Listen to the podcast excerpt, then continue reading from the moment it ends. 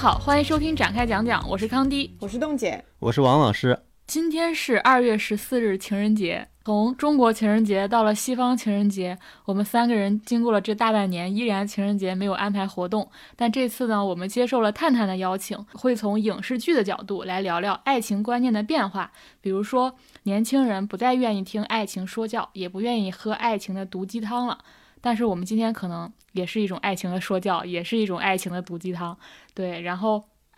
我们一起来聊聊这个话题，来度过这个情人节。接受到这个邀请呢，我就想到了。部电影就是，呃，有一部电影叫《二十三十四十》，然后是张艾嘉自编自导自演的一个浪漫轻喜剧。然后它其实是有三个女主：张艾嘉、刘若英、李心洁，她们分别讲述了二十岁、三十岁、四十岁的女性的一个感慨吧。所以我们今天呢，呃，还有一个背景，就是因为我们三个人都是二月份生日，王老师在几年前已经步入了三十岁，然后我跟冻姐就是要就是马上要步入三十岁。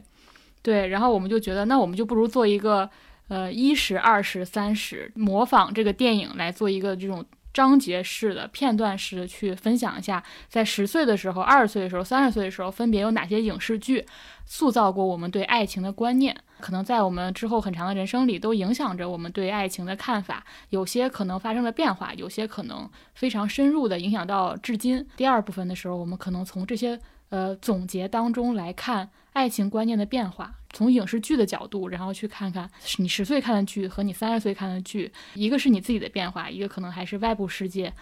大家发生了什么变化？嗯，对的，因为我我们一开始拿到这个的时候，就是阿康提到用这样的一个方式去总结，我会发现呃是比较有意思的。当然，我觉得这个可能有一个区别啊，就是。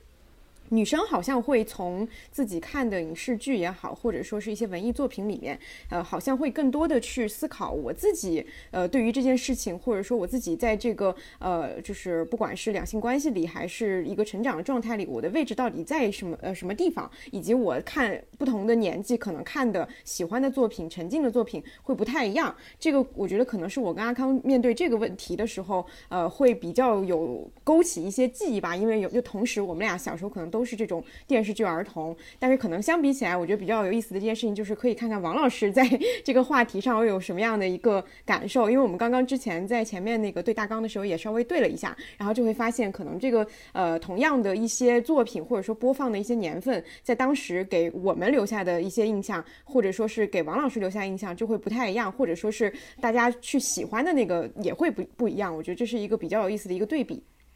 对我其实也是因为做这次策划，所以才去想了一下，就是我，比如我，我肯定不能代表所有男性啊，但是我作为一个男性看爱情剧的时候，到底在看什么？好，那接下来我们就从我们呃十岁。二十岁和三十岁，嗯，看的那个影视作品分别来讲吧。啊，我们先从十岁开始，因为我跟阿康差不多，呃，年龄差的会小一点。然后，但是我们跟王老师 感觉有一点，就是有一定的距离。我们，我们俩先说吧，然后再让王老师说。王老师就是才短短的五分钟之内，已经两次年龄暴击了。呃，我觉得好像我们，我跟阿康之前有单独录过一个很早期的一个，有点像是。呃，非常非常适录的一一期，然后当时我们就有聊过，就是电视剧儿童一些我们小时候看一些国产剧的呃记忆，这种这种呃当时的一些想法什么之类的。我记得当时就有大概提到过一些很多小时候看的剧，都有我们都有一些比较共同的一个印象。我提到的这个十岁左右看的这个剧是《男才女貌》，它是二零零三年的。呃，我为什么提这个剧？是因为从我第一印象来讲，我一第一反应会想到一个当时小时候看过，而且在我想法里面。留下来很深刻的一些关于不管是都市还是一个爱情剧的印象的，应该就是这部剧。呃，我们以前我跟阿康好像也说过，就是说当时看这个剧特别印象深刻的就是它，因为它拍在拍摄地点是上海嘛，而且它呃。应该是当时花了很多的一些篇幅去写男女主角在地铁里的一些戏，就当时看的时候觉得特别的新奇，就在于说没有看到过地铁，然后也没有坐过地铁，然后在一个荧荧荧幕里面看到了它整个的这种城市风貌，看到了这种呃地铁，然后两个两个人在里面有这种交错啊等等这样的一些呃很新奇的一个感觉，我觉得这是当时给嗯给给我留下的一个比较深刻的一个画面上的一个印象，然后在。情感上的话，当时其实对于男女主角的爱情，呃，留下的印象不是特别深刻，就是好像印象里就觉得说应该是一个呃比较呃传统的套路的爱偶像剧的一个模式，但是在里面有一些配角，我反而是呃在当时留下了很深的一个印象。我印象最深刻的一个角色就是当时的这个女二号，就颜如玉的这个形象。呃，因为当时她我们小时候看的时候，其实你会看爱情剧的时候，都会一个是对于男女主角的爱情的部分，都会觉得说呃好像就是呃类似于就是会觉得比较感人啊，或者说是呃觉得这样的爱情非常的呃就是。嗯，独一无二啊，等等这样的一些形象，但是同时也会记得一些很经典的爱情剧里面非常非常呃印象深刻的一些配角形象。这种配角一一般情况下都是以负面的状态出现的，然后它是用来反衬呃女主角的一个善良，或者说女主角的一个完美，然后她是一个比较坏的一个女性形象的一个一个出现在。这样的一些剧集里面，然后在这个剧里面，颜如颜如玉基本上承担的就是这样的一个功能。但是我觉得她做的比较的呃好的一个点是在于，她这个人物是非常有支撑的。小时候印象非常深刻的一个画面就是她在里面有一个剧情是她在前期遇到了一个追求者，然后这个追求者长得非常的普通，然后也呃就是看起来就没什么钱嘛，然后她是一个在里面有一点拜金女的这样的一个形象，所以她当时非常轻易的去打发了这个追求者，就说如果有一天你赚到了两千万，我就嫁给你。然后他觉得这是一句玩笑话，对方也不会把这句玩笑话当真。然后在这个故事的过程里面，这个女二号她经历了自己的一个呃整个的这个呃人物故事线的走向吧，就是她为了自己能够获得一些更好的一个不管是社会地位还是说一些物质条件，她去呃想方设法的接近自己当时的一个老板，然后并且成功嫁给了这个老板。这个老板是呃一个二婚，就他是他跟他是二婚，然后呃他有一个前妻，然后有一个女儿嘛，然后他成功的呃甚至以不惜不惜。以呃陷害女主角是他最好的朋友为代价去达成了他的这样的一个目的，但是后面又因为一些他自己不管是急功近利，还是说他家庭就他有一个哥哥这样的一个设置，把他给拖垮了，他最后就是人财两空，就是既人也没了，然后呃他的财产基本上也没有得到，然后在这样的一个情况之下，他又重新回重新遇到了这个最开始的时候的这个追求者，就之间基本上就隔了很多很多集了，就是这样一个伏笔埋下来，他重新遇到这个追求者，这个追求者开着一辆。车来找他，然后就跟他说：“你看，就拿了存折给他看，就说你看，我真的赚到了我的人生当中的。”这个两千万，你之前答应过我的，如果我赚了两千万，你就会嫁给我。现在你是不是可以嫁给我了？然后颜如玉看到了，就是很惊讶，就是说原来真的有这样这么傻的一个人，会为了我一句玩笑玩笑话去实现这个东西。但他当时看了以后，就跟那个人说说，呃，很谢谢你，但是我现在已经不需要这个东西了。我这个这个桥段在我当时留下了很深的印象，今天我也还记得。然后我去重温的时候，又重新看到了这一段，我还是觉得他非常好，就是他，嗯，就他花了很大的力。力气和这个耐心去埋了这样一个伏笔，去体现这个女二号在一段情感或者说她在成长过程里面，她整个人的情感观以及她金钱观的一个变化，然后最后把她收到了一个比较好的一个位置。就是我们小时候看的这些剧，它都会有一个非常明晰的一个善恶观，就是好人就会有好报，然后坏人就要受到惩罚。但是这个剧的这个女二号，她受到这个惩罚是一种自己成长式的，她不是说我就呃落到了一个很落魄的境地，然后从此以后我就人生就很。悲惨了，他在最后的结尾，他依然靠自己的方式去找到了一个自己呃可能更喜欢、更乐、更乐在其中的一个职业，然后活得可能没有那么的有钱，但是他也很开心，他完成了自己的一个成长。这是我当时对这个剧，它虽然是整体上呃。是是一个好像是一个比较轻松的，然后呃比较的呃通俗的一个爱情剧，但它在里面刻画了一些嗯不同的感情观，不同的人的就是女性的一个样貌，就是有可能也有这种就有自己追求独立事业的女性，然后也有这种可能想要通过捷径去达成一个人生目的的一个女性，然后她们分别经历了什么，遭遇了什么，然后这是我当时对于呃像这样一个比较呃。比较典型的一个爱情剧吧，我我最最最深的一个印象，呃，然后这是我当时看这个剧，基本上就是因为因为年纪比较小嘛，基本上就是看到了一些呃，就是这种嗯奇观性的东西，然后可能留下一些对配角的一些深刻印象。然后我后来会发现，就是我前段时间又找来重新看了一遍，我会发现这个剧呃跟我想当时留下的一些浅层印象还不太一样的，在于说我会发现其实主角的这个感情关系的推进其实也很值得。今天再重新回看，就是在回看的时候，它也依然是有表达和有力度的。呃，里面它到后面的时候，其实男女主角之间没有什么太太大的一个情感的阻碍了。他们最大的情感阻力从来不是来自于外部世界的，就是不是说有有谁去反对他们的爱情，而是他们俩关系自身的。因为里面有个设置，就是说，呃，女主角苏拉是一个呃，她自己对自己的事业其实是有追求的一个女性，但男主角是一个创业的一个一个男性。然后他们在最后谈婚论嫁的时候，苏拉有大概两集多的时间。都在陷入一个困扰，就在于说我是不是要嫁给这个人去当一个家庭主妇？呃，这个这个细节是我当时小时候看的时候完全忽略的，就是完全没有想呃没有往深里去想这个事情，因为当时就觉得说可能一段感情到了谈婚论嫁，它就应该是结束了，就像呃童话故事里一样，王子公主公主在一起了，那之后就是幸福快乐的生活嘛。但是他这个故事就是他们到结婚这一步才是导致他们俩呃产生最大问题的一步。因为他在前面其实就有在铺秋实这个人物，其实是有一点大男子主义的。他创业的时候，如果遇到了挫折，他整个人就会非常的消沉，然后拒绝跟女主角见面，就是一个非常传统套路的，就说我要是事业不成功，我就没有资格见你的一个男性形象。然后是苏拉去鼓励了他，然后两个人经历了这个困境之后。接下来面临的就是说，秋实就会觉得说，我既然创业成功了，那你嫁给我，我就不能再让你去吃苦，再让你去做一个啊，在外面打拼的一个人，你就应该乖乖的，或者说是你就应该好好的在家里，就是帮我操持家庭，因为男女是有分工的。就这些台词都是呃，他直接说出来的，不是说我去概括他，就是他就是说男女女男主外女主内这个事情就是呃正常的一个社会分工，你你应该就是接受他，或者说你就应该遵从遵从他。然后苏拉强调了很多很多次去跟他想要谈。这个问题就是说，我觉得我的追求不不是不仅仅是一个呃，只仅仅只待在家里的家庭主妇形象啊，我我也有自己的事业追求，我们俩可以一起呃工作，然后一起把这个家庭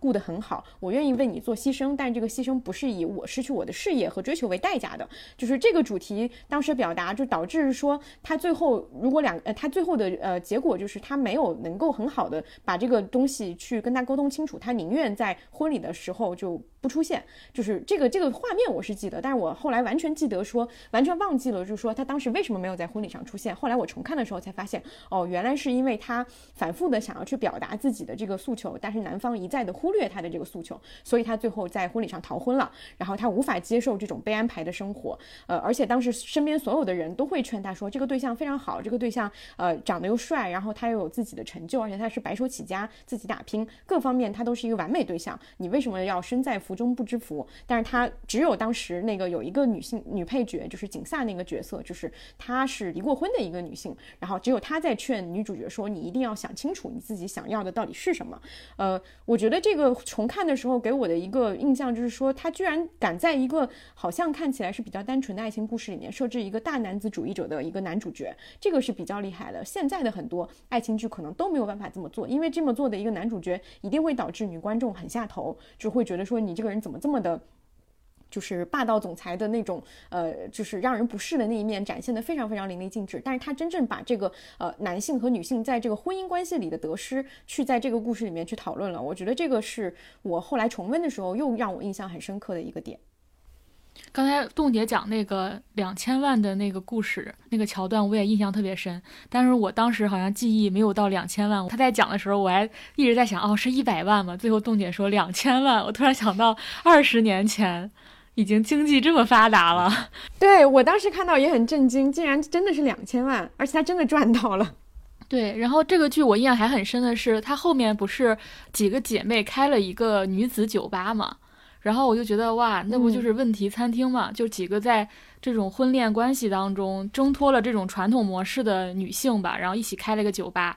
就就是她们几个姐妹，没有颜如玉啊。那个景萨是那个女老板。呃，我还印象很深的是，它里面就塑造了那个女性，每个都很丰富。里面还有一个上海本地女孩，是吴吴佳妮演的。她她叫小芳，她在里面，因为她是本地人嘛，她是有房子的。然后她她把自己的房子，就是她没有说这是我的房子，然后就偷偷的租给了这些姐妹，她大学毕业后的这些室友们，然后是收他们的房租。但其实那个是她的房子。然后后来暴露之后，大家就很尴尬嘛。然后我就觉得这些都给我留下很深很深的印象。然后包括后来那个冻姐说，呃，她没有意识到那个苏拉的当时逃婚的那个桥段。当时我也是，我甚至当时有点看不懂。就是我当时想，为什么他俩就没在一块儿了？就是突然这个女的就要从这个关系当中走开，你当时还没有那个女性意识的萌芽嘛，你当时只是意识到说她在这段关系里不舒服，但是你也没有非常注意到她的诉求是什么。但是你你你二十年后你再来看，你觉得这个简直是不能更合情合理的，可能在。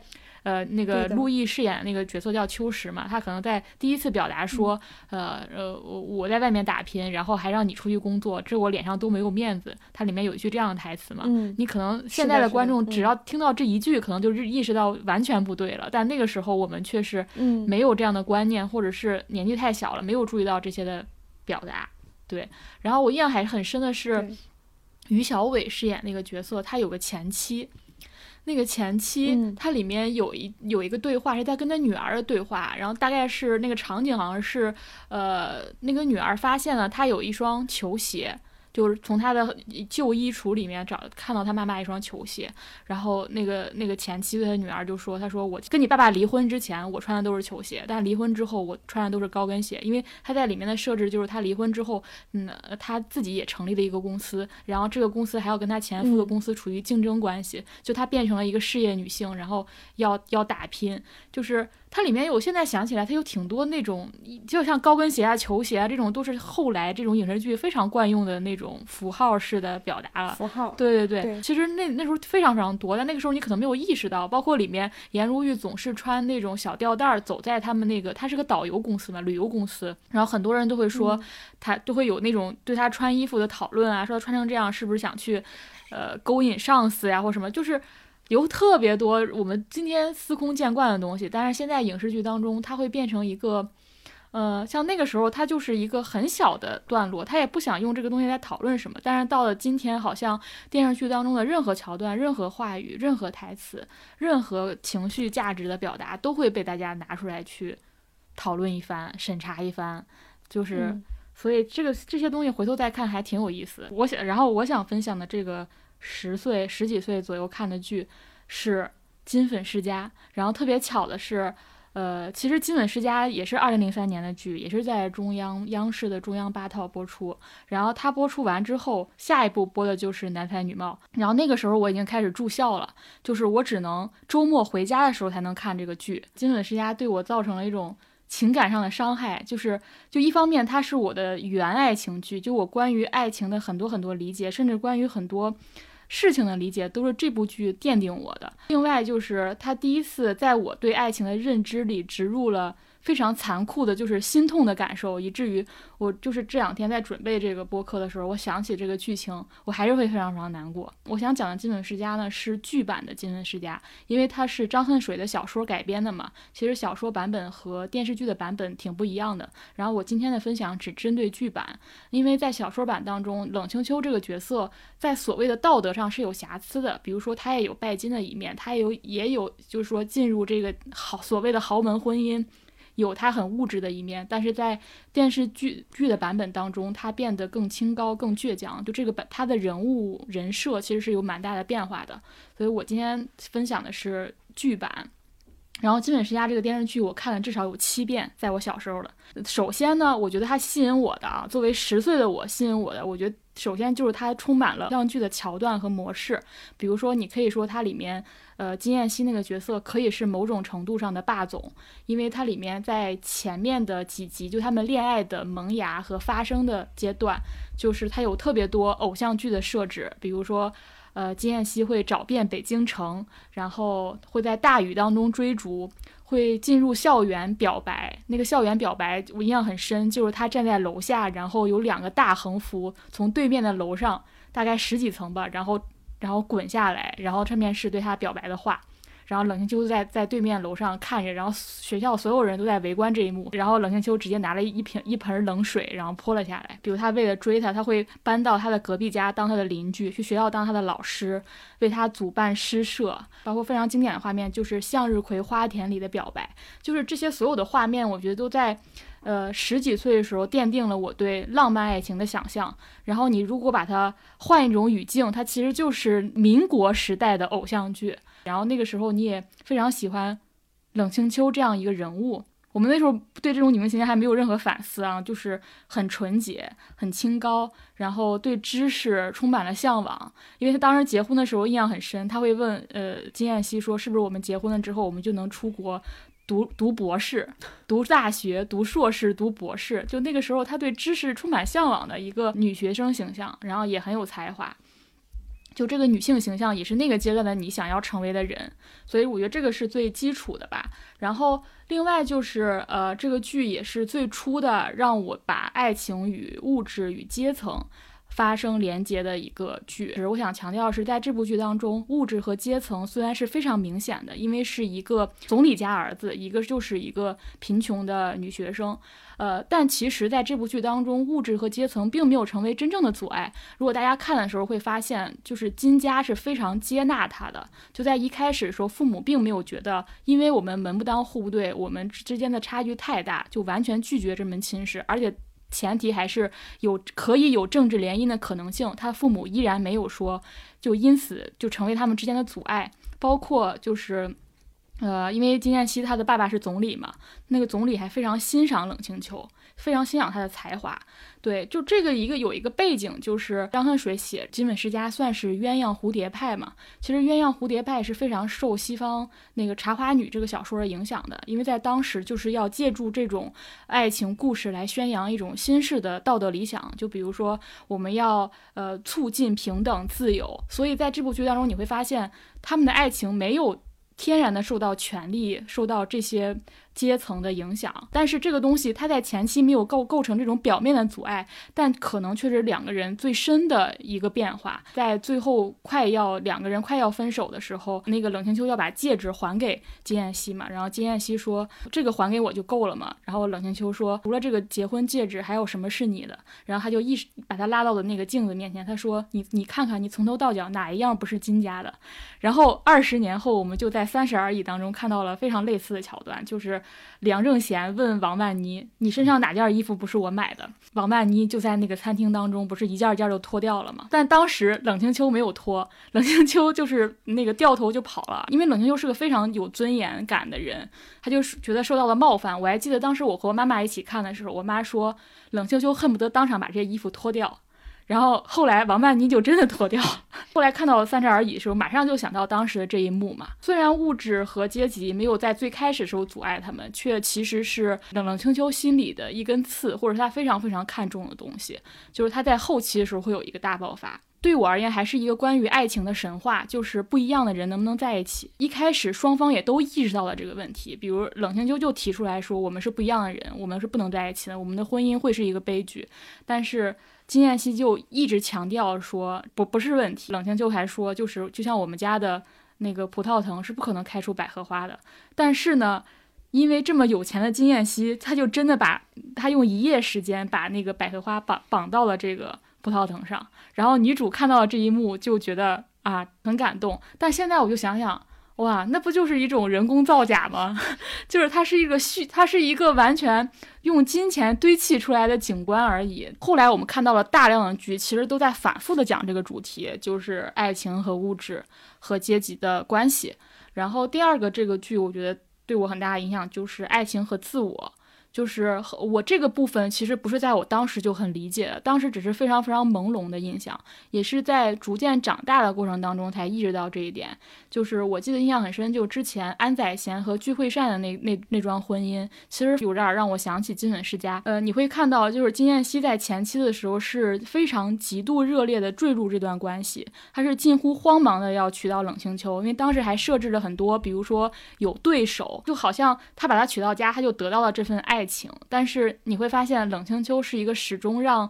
金燕西感到精神上吃力、精神上紧张的人。然后在他娶回娶她到家之后，他渐渐的就不再回家了，或者说他关于追求爱人的这个目标就已经实现了，这件事情就已经结束了。然后你到后期你会发现两个人的差异越来越大。呃，你会发现金燕西当时非常喜欢冷清秋的地方，他非常看重他的那些地方，最着迷的那些地方。金燕西其实是完全自己是招架不来也承受不住的，这是他们导致这个爱情的一个悲剧。所以有时候你觉得你像这个男生欣赏这个女生的地方，这些特质可能他只可远观，但真实生活在一起的时候，一个时时刻刻让你感到紧张，让你觉得自卑、比不上、窒息、想要逃跑的人，最后都会导致这个爱情的悲剧。就这些是我在当时看的时候也是非常，你只能你能呃情感上受到冲击，但也不一定能理解。为什么会导致这样的结果？你到后期他们结婚之后，就是你你可以发现，就是金燕西是停留在原地的，他其实没有什么变化。你不能说他对冷清秋的感情变了，只是他那个感情是完全处在一个真空状态的。他们两个人在那个婚姻当中就是完全没有任何收入嘛，然后冷清秋还要去学校里教书。在当时那样的家庭当中是不可以允许这个女性出去工作的。他们家几个这个少爷吧，都一个一个都不成器。但他家几个女生虽然也不能出去工作，但都是当时的进步分子，就是会去街上搞运动。尤其他那个六姐特别厉害，印象很深，就是他去街上就是游行嘛，然后跟那些学生一起，然后那个金燕西就去街上拉他说：“你现在在反对的就是你的父亲，他爸爸就是。”总理啊，包括他最后还南下去搞革命啊什么的，整个这个故事的一个大的背景还是有点像那个曹曹雪芹当时写《红楼梦》一样，他还是一个当时。那个社会的一个小小的隐喻，它只是放在这个家庭当中去讲了，然后爱情是更剧烈的一个体现吧。就是你会发现金燕西最后他选择的是轻松，选择的是过去，选择是停留在原地。呃，我印象很深，就是他后来他还跟金燕，他跟冷清秋还没有离婚的时候，他就向白秀珠求婚了。然后他当时说了一句话是：“我们这种人在一起比较合适。”就是他到最后其实是意识到说他是匹配不上冷清秋的。就从各方面他匹配不上冷清秋，他相当于他回到了他的过去，然后但是万万没想到的是，你你发现白秀珠已是已经不是那种人了，就所谓的那个我们当时的那种人，然后白白秀珠最后是甩了他，然后说他要去德国结婚，然后说和一个爱我的人结婚，虽然我不一定爱他，这个这个白秀珠最后是有点报复心态，但同时他也是发现就是说，呃，金燕西也不是他想象中那么好。因为他在求婚的时候，他问了他一句，说：“那你的太太呢？”就这个男生最开始那种浪漫和多情，在他他家庭落败之后，会觉得这个男的也挺可怜的，就是他完全没有任何责任感，所以这个。白秀珠在最后其实也是抛弃了他。我在回看的时候，我会发现，其实，呃，在偶像偶像剧桥段的那个部分，其实就已经非常深刻的写了二人本质的矛盾，就是在那个向日葵花田的时候，因为当时冷清秋就感慨说：“秋风先是我异乡人”，就是说这个人生。会转瞬即逝，就是爱情也是。然后燕金燕西就是说，他说我们就要应该像，所以我们应该像向日葵一样，就活得灿烂而热烈。然后冷清就就反驳他说，如果是雨天呢？如果没有太阳的话，向日葵还怎么样灿烂呢？所以他说我喜欢百合花，就因为百合花无论在什么天气，它都可以静静的开放。然后，然后金燕西就说，呃，可是这种平静的日子我不习惯，也不喜欢。是当时他们发生在那个刚刚爱情发生的时候，他们就有这么一场对话，但是他们很快就结束了这场对话，没有再去深究。但是你想想看，所谓的大厦将倾、金家没落，不就是本质上不就是雨天来了怎么办吗？你会发现雨天来了，这个呃金燕西没有任何应对的方式。然后，所以这个故事给我一个最大的震撼，应该是在那个阶段，我没有意识到说王子和灰姑娘幸福的生活在一起，可以不是故事故事的终点，就是它可能只是故事的开始，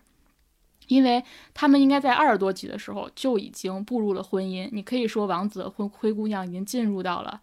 幸福的生活，但是后面的问题就是这样平静的日子，我不喜我不习惯也不喜欢这样的日子，我们该怎么过？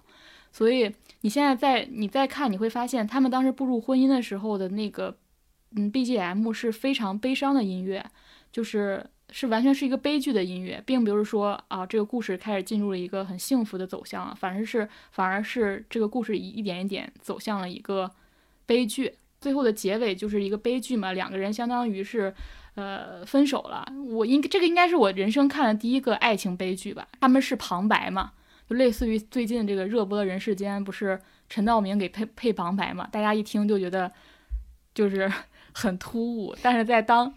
对，但是在当时就是这种这种旁白很容易用来交代故事的结局。就是在当时那个故事结局的时候，他就有一段话，就说一代豪门金粉世家就这样解体了，冷清秋走了，金燕西也走了，曾经生离死别的恋人从此擦肩而过，他们带着伤感和悔恨，随着南来北往的滚滚车轮，沿着各自的人生轨迹融入时代的洪流。就是我为什么能我为什么能念这么顺呢？因为这段话我是会背的。然后我当时夸张到什么地步呢？就是因为那个对我的那个悲伤的冲击太大了，以至于我很我觉得这段话语焉不详。就在当时的我看来，我不知道这段话是交代了什么。以至于这里面的每一个词，我都用词典查过，就是里边包括里面说曾经生离死别的恋人从此擦肩而过，我会查“从此”这个词是什么意思？从此就是永远的意思吗？就是两个人永远没法在一起吗？这就是十岁的我当时，就是在我看完我就冲到了我的房间里开始大哭，就趴在床上。然后我爸爸妈妈就追到了那个房间，然后我爸妈就不知道发生了啥，我就那么的崩溃，真的是崩溃。就是看完最后一集，然后我妈就会，我爸就指责我妈，我爸就说你他这么小，你怎么让他看这个剧呢？对我爸就我爸就这么指责了句我妈，然后我妈就去安慰我，但是真的一点用没有。然后因为我上了寄宿学校，然后接下来一个星期。我在那个学校简直是魂不守舍，就是所有的课我都没有认真听，然后我那一星期我基本上没有怎么吃饭，到那种阶段，就是我想到任何事情都会很难过。然后我，嗯，我的我的前排有一个男生，我不知道为什么那个男生当时也在看这个剧。然后那个男生就每天跟我讨论这个剧，然后我就讨论讨论着，我就开始哭。看完这个剧，我们就看了大量的就是类似的悲剧。接下来就是海岩登场的阶段了，就是当时海岩写《玉观音》啊，还是什么，也是很多悲剧。我跟这个男生就伴随着我的小学 一直到毕业，我就一直跟这个男生讨论了各种爱这种爱情的悲剧。对，这是我当时对我影响非常非常深的，以至于到现在我会觉得我对爱情的很多观念还是这部剧塑造的，就是。嗯，包括那个时候，你已经有一些朦胧的意意识到什么样的男生是可靠的，就是不是说他能给你制造多少浪漫，他能在追求你时付出多少，而是说当你们进入平静平淡的生活的时候，他能不能去承担责任，你们能不能关系随之而成长？因为你会发现金燕西这个人基本上没有人物弧光，他没有什么变化，他从头到尾都是那个他那个样子，但那个样子就是当外部世界变化的时候，就会就会将他摧毁。所以当时已经有一些这种。朦朦胧胧的想法吧，然后我觉得还有一一点就是那个时候我就觉得意识到了，爱是特别特别重大的事情，就是这个可能也是受琼琼瑶剧的影响啊，因为琼瑶剧那个时候就会就会他就会给大家塑造一个观念，就是爱情就是生活的灵药，爱情就是呃比生活当中所有事情都重要，甚至是一种人生目标、人生意义，好像你生活你就必须得找到一种。至死不渝的爱情，然后那个时候我就在看这个剧，当时就觉得爱情好像是一场革命，因为里面有一条副线嘛，那条副线可能比金燕西和冷清秋这个更更加的炽烈。就是我不知道大家有没有印象，就是柳春江和小莲那那个爱情线，如果用用革命来比方的话，金燕西和冷清秋的爱情像场不彻底的改革。但是那个柳春江和小莲的爱情就是一场革命，因为柳春江的家庭不像是金燕西，他是受到了这种西方文化的影响，他还是非常传统的一种封建礼教家庭，而且他们之间的落差更大，因为小莲是金家的丫鬟，然后柳春江是，呃，一个大少爷，甚至是留学回来的大少爷，然后这个感情的结局就是小莲呃当了尼姑，然后柳春柳春江疯了，然后疯了之后，他看到小莲就是出家的这一幕。因为父亲当时还安排了一场调包的这种呃婚姻，然后让他娶了别人，然后他发现之后，他就吐血身亡了。所以他当时是一个，就是为爱牺牺牲生命的这种强度，比那个冷清秋、金燕西那个还要强烈。就是两个人最后是付出了所有，然后他们要跨越的阶层、跨越的东西是更加对抗的东西，也是更加剧烈的。然后柳春江也是我在荧幕当中第一个看到的，就是为爱发疯的男人。就是我们看到很多爱为爱发疯的女人，但是我在十岁的时候，我就看到了一个为爱发疯的男人，他非常的彻底，他为他的爱情相当于献祭了生命，所以这个这个对我当时的震撼非非常大，就在于他让我意识到这种爱是具有革命性力量，而且他在当时写这么一条线，本来就是想隐喻当时社会上一个巨大的变革，就是革命要来了，所有的呃世界都要发发生翻天覆地的变化了。只是到后来，我们好像基本上没有再分析过这条副线啊，大家都把重点放在了金燕西和冷清秋身上，但其实这条副线的力度更加强烈，嗯，这就是我十岁看的。我也记得那个，就是嗯，就是柳春江这条线，而且我后来重看的时候，我发现他在里面，他比金燕西要坚定的一个事情是提到，就是说我跟小莲是相互看重对方，呃，并且以身相许。就是重看的时候，你会发现相互看重这个事情，它是放在以心相许前面的。就是可能在金燕西那边，就是情感的冲动是。嗯，高于我们之间的呃门第差异、社会地位的差异和我们之间兴趣爱好的不同。但是柳春江这边，他其实是把我跟小莲的这种不管是呃三观的一致，还是说我们对彼此人格上的认同，是放在更更前面的位置的。这也是导致就是最后虽然他们没有真正的走入婚姻，经历那些有呃就是很琐碎的生活的一些东西啊，但是可能他的情感坚韧度会比呃。就是主 CP 要大很多的一个原因，我觉得是因为他们对彼此有人格上的认同，呃，这个是后来重看的时候会发现的，就是这两对虽然都是嗯门第差异很大的一个呃情侣的一个搭配啊，但是他们还是有一些本质上的不一样的，嗯，就是因为他们这个爱情是那种 摧枯拉朽式的爱情这条线，嗯，没想到你们十岁的时候过得如此的天崩地裂，我想一下。这个《金粉世家》这部剧我应该是看过的，但我完全不记得了。我唯一记得就是陈坤装的那一刻，就是他把手张开，后面两个 “I love you” 掉下来，我就发现，我刚才回想了一下，我看剧，或者说我不能代表所有男性看剧，但我我看剧，我发现我能记住所有那些男的装的时刻。啊，就我发现。我看剧的时候，我看的是女生对男生的要求，或者说社会或者这个剧对于男性的要求是什么样，就他会告诉你什么什么样的男性是被认可的，或者说什么样的男性是会被女性认可的。比如，我记得我后来看《流星花园》花园，我那个情节我也不记得了，但我记得就是男的就应该飞扬跋扈才有女的喜欢，虽然我觉得很奇怪，我觉得非常没有礼貌，但是那个时候给你的印象就是哦，只有像那样的表现是。你才能受到欢迎，或者这样受 那样的表现，社会认可的，好像或者是更进一层说，男的就应该那样，男的就不应该这样的。比如说我们后来看看什么奋斗之类，像向南那样子，可能当时的那种社会环境说，男的可能就应该是一个什么样标准的形象，他就应该幽默，就应该有魄力，就应该像呃金燕西那样会会来事儿，怎么样把自己就是哄人会很厉害，然后怎么样？其实我发现后来记得的可能是这些东西。对，但你说你说的那些关系，我完全记不得了。我刚想，是不是家里的电视机，大家电视机都不一样？我家完全放的不是这些东西。我记得我十岁的时候看的就是《康熙微服私访私访记》，然后前一年的时候在看《宰相刘罗锅》。《康熙微服私访记》一一共放了五季，就是一二三四五。然后接下来你就看《铁齿铜牙纪晓岚》一二三四，然后看的是《雍正王朝》，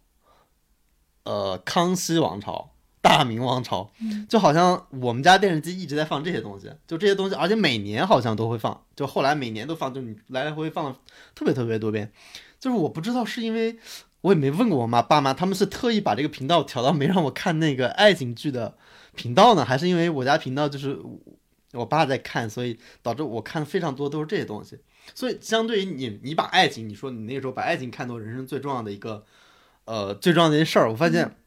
对于我来说，最重要的事儿就反而不是那些，是皇帝的那些事儿，我全都记得。如果再活五百年，我一直觉得很牛，是吧？就觉得一定要干这个，多多多干点事儿。包括我后来，我今天因为这个这个议题，我回头去想，为什么当时很喜欢看《康熙微服私访记》？我发现《康熙微服私访记》在里边很多手桥段的用法跟现在的网文一模一样，尤其是爽文的东西。比如说，我印象非常深，我能记得的。就是那个康熙不经常要微服私访嘛，他就经常自己一个人，然后带一个那个他的那个小太监，哦，宜妃也在，但是有个小太监三德子吧，嗯，三德子，对，但他其他人不知道他身份嘛，他经常去那个民间去，嗯。仗义直言，经常还救一些老百姓，但是那个当官的不认识他谁，经常把他关起来。然后还有一个突然的亮相，是吧？对。然后我最喜欢看的就是突然他恢复身份的那一刻，然后说万岁爷，所有人倒下，然后地上一一排人全跪下来了。哎，这个类似的类类似的这种桥段，那个《还珠格格》里面有啊，就汉宣骑射的那个格格。哦，《还珠格格》。对呀，所以这一系列片子里边，你发现，比如。《还珠格格》，你可能当爱情片看，爱情片看，但对我这个完全不是爱情片，它可能就是一个。你看的是皇阿玛，对，可能皇阿玛不至于，还是康熙里边更多一点。但是你发现现在写爽文，这不就是一个典型的扮猪吃虎的桥段吗？就是大家不知道我的身份或者不知道我的能力，突然我的能力显现的时候，所有人都为之敬佩。我在那个时候，你已经感觉到这就是一个标准的男性爽文的一个配置，因为没有人跟我讨论电视剧嘛，我也不知道其他人是怎么想，我也不知道，比如说我们那个年代就女生十岁的时候是不是看的跟你们一样，我估计是一样的，就是可能你们会更关注的是那个方面，对，但我发现我那时候更关注的是这些东西，你对那些东西完全就没有特别深的印象了。刚才王老师说这些，我小时候也看了，但我当时确实跟他观众角不一样。我的观众角真的就是我会查那个，比如那个微康熙微服私访记，他会经常每一集也会认识一个民间的女子嘛。哦，是。当时有好多当时的最漂亮的女明星都会去客串演出，对，我就会去各种问我爸妈说，那个女的下一集为什么就没有了？就他把。把她带回宫里面，这个女的就消失了。我觉得她下一集还是带宜妃出来。对。然后我还会想，那宜妃怎么看待这些女的呢？就是每次她这个皇帝和别的女的在一起，宜妃会不会很难过？然后你发现她没有难过，下一集她还陪她出来微微服私访。这个在我小时候就产生了很多疑疑问啊，但我当时也不知道为什么，但是就产生很多疑问。对，我觉得这可能真的是性别差异，我就完全没想过这个事儿，就没想过是不是合理。对，然后我刚才讲到《金粉世家》，我觉得还有一个不一样是，可能那个因为它是个悲剧嘛，可能那个时候它就让我变得很悲观，就是对爱情就一直是，我觉得我对爱情悲观的底色在那个时候就形成了，就是可能在在那个《金粉世家》之前，因为看的可能是琼瑶比较多，那个时候你就觉得你的人生有一天。你会遇到一个非常非常非常爱你的人，然后你会跟他永远的生活在一起，然后你们的爱情是能经过所有经，因为你们是真爱，因为是真爱这个前提，所有一切的事情都不会构成阻碍，也都不会构成你们之间的那个狭隙。你就觉得你一直保持这样的信念，你直到看了这部剧你之后才发现说，爱情太容易被打败了吧？就是，然后你就你就从此植入了一个底色，大概就是。觉得啊，社会险恶的很多，然后爱情复杂的很多，然后它不是一个能够你可以当做人生目标或者人生信念的东西。我觉得这个是从那部剧开始奠定我的，到现在我觉得我还都保持这么样一个心态。好呀，那我们嗯十十几岁十岁左右，对非常非常小的时候的这个一些一些观感，感觉非常的澎湃。嗯，对，因为因为我会发现更早之前会讲的更多，是因为我们当年看过一遍，给我们很小的时候留下了一些很粗浅的印象，但是它可能一直都存在在我们脑海里。但是我们长大以后再回看的时候，它其实会有两层意思嘛，就当年的那个呃感觉和今天我们重看的时候重新又发现的那个东西，其实是互相对照的。对我，我想补充一下，我觉得，我我我觉得除了刚才洞姐说那个原因之外，我觉得还有一个原因是你进入二十岁之后，你的世界就变得复杂了，然后你。爱情已经是一个小部分，然后你看剧也不会是那么一个单纯的维度了。但是在你小时候的时候，你对这里面掺杂了太多的幻想，比如刚才洞姐说的时候是掺杂了你对都市生活的想象。那我对那个时候可能是你小时候除了学习，你剩下，反正我当时是除了学习，我所有的想法都是关于爱情、关于情感的。所以那个时候你会就是想的会很多。但是到二十岁之后就。甚至到三十岁就会变得很简单。对，因为来源变多了嘛。比如说以前你的世界只有一个电视剧或者一个电影。对。到后来你你会比如小说，我后来比如说你去看金庸或者看一些乱七八糟那些小说，比如说后来看到国外的小说，其实你的世界宽广很多了。你不只是国产剧，或者是你会看的越来越多。比如上大学可能看美剧了，看英剧了。对。可能看一些更多的电影了。对，所以我觉得变化可能是，嗯，它的影响。就为什么我们在十岁的时候，反而我觉得聊的还挺多的，就可能十岁的影响，也许真的是一生中影响电视剧影响最大的时候了。对，而且你十几岁的时候，我甚至觉得电视里的世界就是我的世界的一部分，就是因为那时候你没有生活嘛。你现在不一样，你现在就生活在，你现在就是 马上可以在地铁里发生一段，算了，也不一定啊，发生一段爱情啊，就是太容易了，就是就是你你完全生活在你当时想象的世界里了，嗯，这是个很大的变化。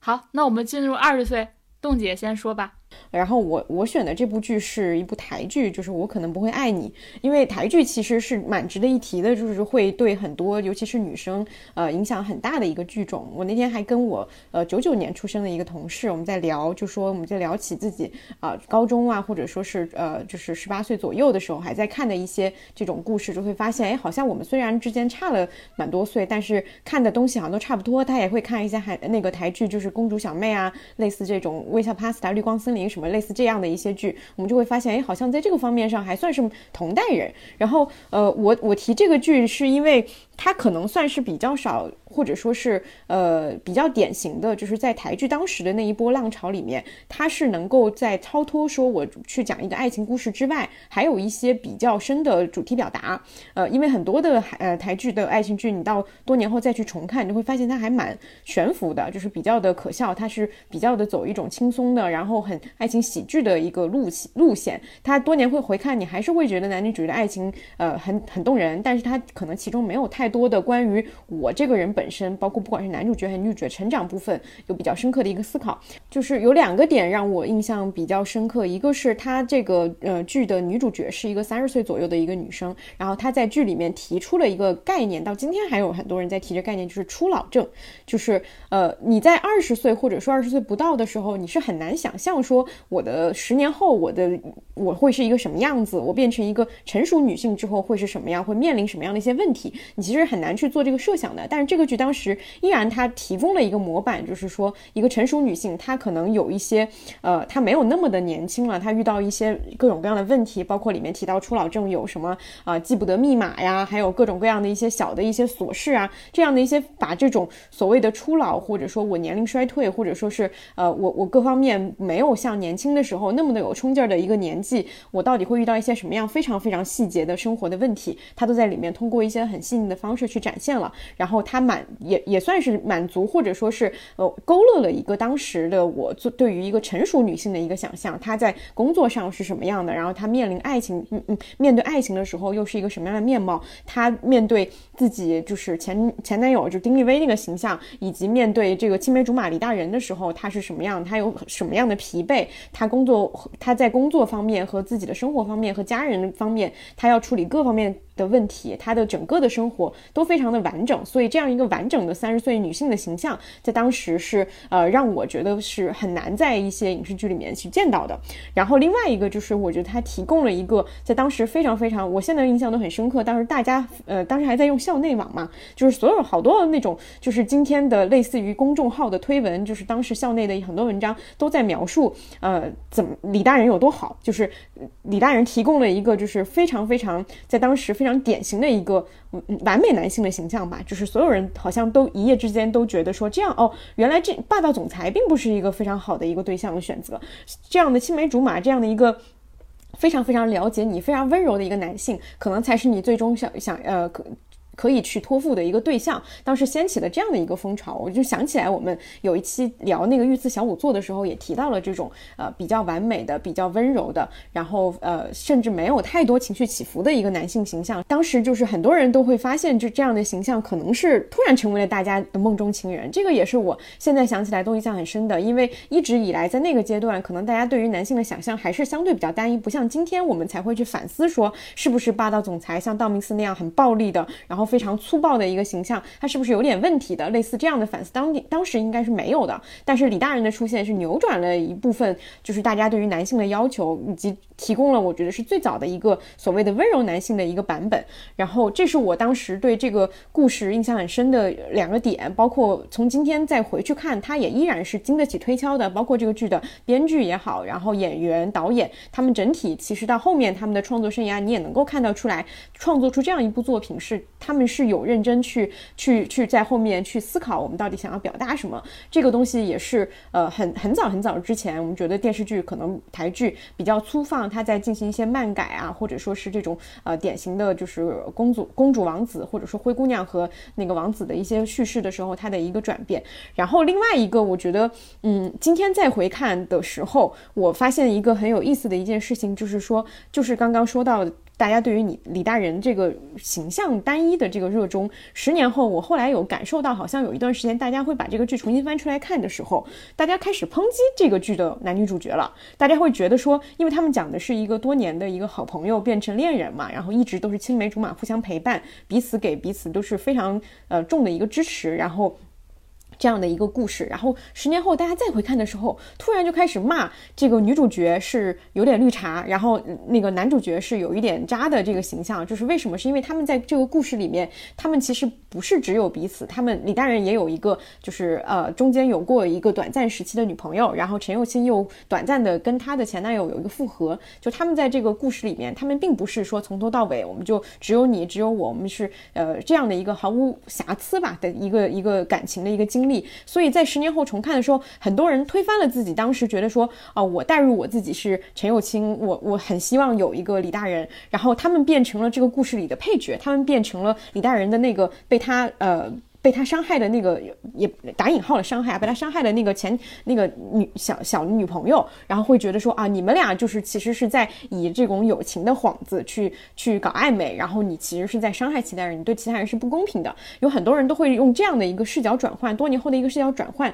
去进行这样的一个批评和对里其中这个男女主角的一个指责，然后觉得说不可忍受。我觉得这个视角转换它本身就很有意思，就是从这个剧当年的一个呃，就是受到的。尤其更多的是女性观众的一个热捧吧，对于这样的一个男性的一个追求，到到十年后，或者说是呃，大家对于这个故事里面的男女主角开始变成一个旁观者的角度，指责他们，呃，并不是一个非常坦荡的一个呃感情的一个模板。我觉得这就代表了，就是可能是我们在当年看这个剧的时候，我们带入的都是女主角，我们带入的是我想要有一个什么样的男朋友，而这个人正好可能带入女主角的时候，这个人正好就是这个男主角的形象。但多年后，大家可能都有。有了一些自己的一些情感经历，或者说是自己的一些其他的一些判断，然后带入到这个故事里面的时候，你会发现，哦，我我突然会发现，我可能在这样的一个故事里，我未必会成为那个女主角，我有可能会成为那个被辜负的人。于是我就会觉得说，他们的那个行为是比较刺眼的，是不太能够让我满意的。我希望他们能够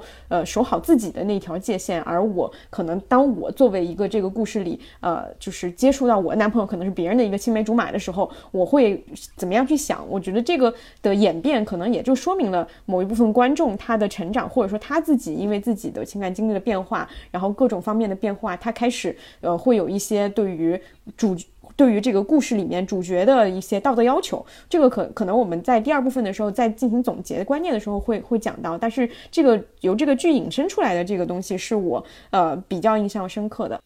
好，呃，我到了二十多岁的时候，对我影响比较大的。可能是电影，因为我上大学之后就是经常闷在宿舍里看电影嘛，那个时候就看了特别多的香港电影，所以这个时期对我影响比较大，其实是类似于《志明与春娇》《分手说爱你》这样的电影，然后还有《每当变幻时》，就是杨千嬅、郑秀文、薛凯琪等。这些女演员，香港女演员饰演的一系列角色，然后我觉得把她们称为港女，可能可能不太准确，我也不想纠结这个港女到底应该怎么定义啊，所以我就笼统的说，就是比如说类似于呃余春娇这样的角色吧。我觉得为什么那个时期会选，我会把它今天放在就是选择他们呢？我觉得是跟那个时期你的自我认知相结合的，自我认同，因为那个时候你开始从影视剧里找。比较像你的人，然后那二十多岁也是你一个建立自己身份的一个过程，所以在当时的时候，我能找到的非常类似于自己的的女性，可能就是这些电影当中，比如说她们都是。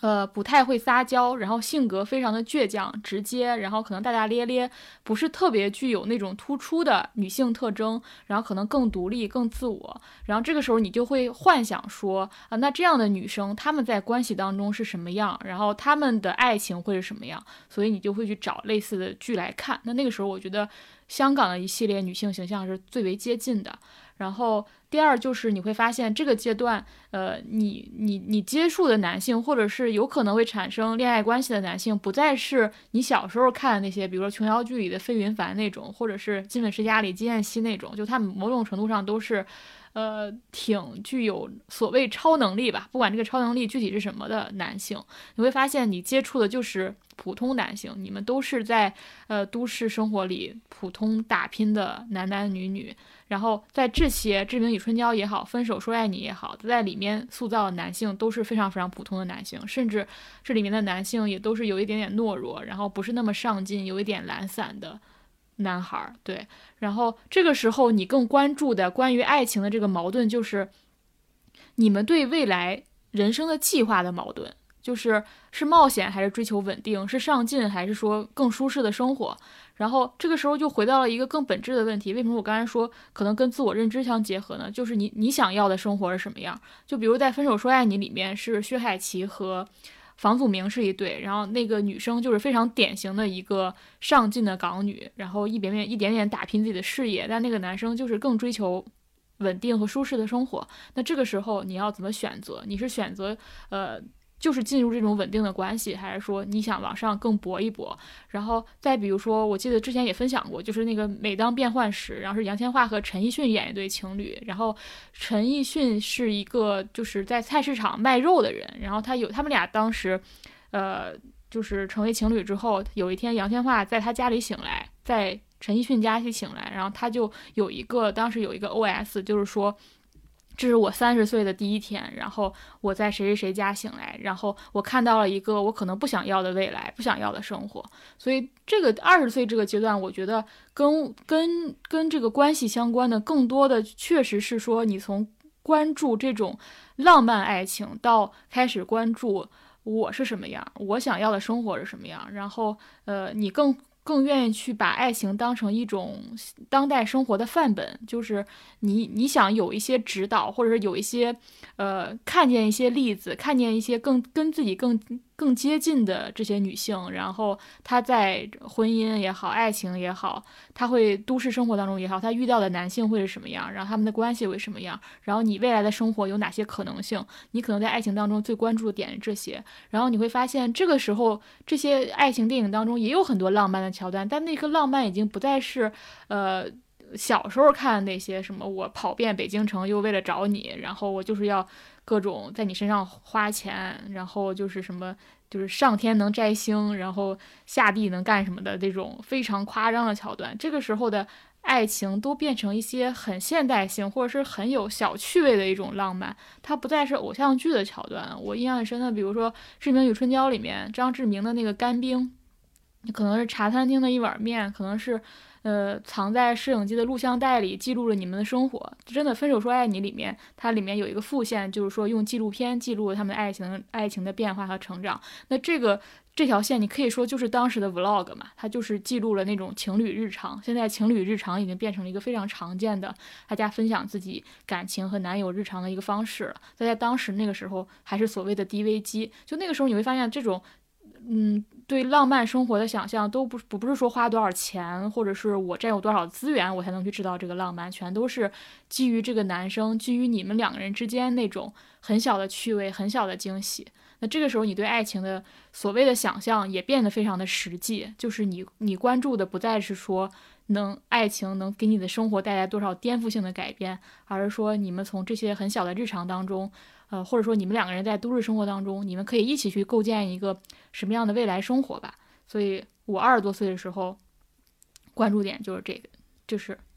港女的一系列电影。对，然后这个港女的一些电影，你会发现女性在里面都会占更大的比重，它更多是可能更偏女性视角，更像是女性在带动的这个故事的发展，因为是更是她去决定她要不要这个爱情，她要不要这样的生活。因为他好像是更成熟的那一方，然后更有自我意识的那一方。是因为我觉得二十岁还是一个挺特别的年纪，因为以前你去看爱情剧或者电视剧，其实你是以一个更小的年纪去看成人生活的。你原来看可能会，比如说吸收一些信息，获得一些氛围，知道比如说北京人是这么生活的，上海人是这么生活。但当二十岁的时候，你已经跟电视剧里的演员处于同一年龄段了，甚至很多偶像剧，那个时候你就会把更多的。自己带入到里边儿，因为我以前看爱情剧或者什么，我觉得这跟我没关系，我也看完就完了。我其实不太会带入到很多。但我二十岁的时候看《奋斗》的那会儿，我是真的觉得我是可以把我自己放进去的，因为我正好也到了那个年龄，两年之后是毕业嘛。我大概说一下背景吧，因为我觉得挺重要的。我二十岁的时候是零七年，零七年可能大家已经记不得了，但那个时候其实是挺重要的一段时间。就是零七年是什么？是呃，韩寒作为八零后代表写光荣。光荣日的那一年，然后那一年其实有蚁族这个名词诞生的一年，是唐家岭这个名词，呃，唐家岭这个地方步入到公众视野的一年，就是所有的那个时候的大学生、毕业生都在讨论几个议题，一个是就业，一个是住房，一个是婚姻。那时候的剧是什么？是蜗居，是奋斗，是这这样类型的剧。然后可能过两年是《非诚勿扰》开播，你发现就是。所有的话题围绕就是这三个话题里边，所以那时候其实跟我自身生活的关联是非常大的。嗯但是当时第一次看第一集还是第二集，我觉得还是非常震撼的，因为第一个震撼就是他那个剧情其实节奏非常快嘛，一个先上来的时候死了一个人就很快，后来让我震惊的就是当时陆涛不是在跟米莱谈恋爱嘛，然后那个夏琳是米莱的闺蜜，嗯，然后陆子豪第一次见夏琳，他们俩就好上了。对然后当天晚上他们俩就在一起了，对，我当时觉得特别震惊。我觉得他还那个说了一堆手机号，对他记住了，嗯他记住了。然后我当时后来看一个采访，就是赵宝刚跟石康当时还有一个争议嘛，就他们俩那天晚上之后，本来石康剧本的设置是第二天他们俩直接在床上吃早点，赵宝刚说不行，说这个是影视作品，电电视。电视这个观众不只是八零后，还有一个这个很多成年人，我们要考虑一个文艺导向的问题，所以他们就把那个第二天见第二天那个镜头直接挪到公园里边儿，吃的是饼干。所以你看那个第二集吧，应该是开头，嗯，一开头他们俩在公园里吃饼干的然后背，靠背，对，靠着个树，就不明显了嘛。嗯。其实本来是因为很强烈的暗示，就是早上他们在床上吃早点了，对，但是我觉得还是有暗示的，因为啊夏琳说第一句话说是我们做错事儿了，对，嗯，但是就不像那么强烈，因为嗯传统的影视剧里边，你第二天早上在一块吃饭，那就很明显的一个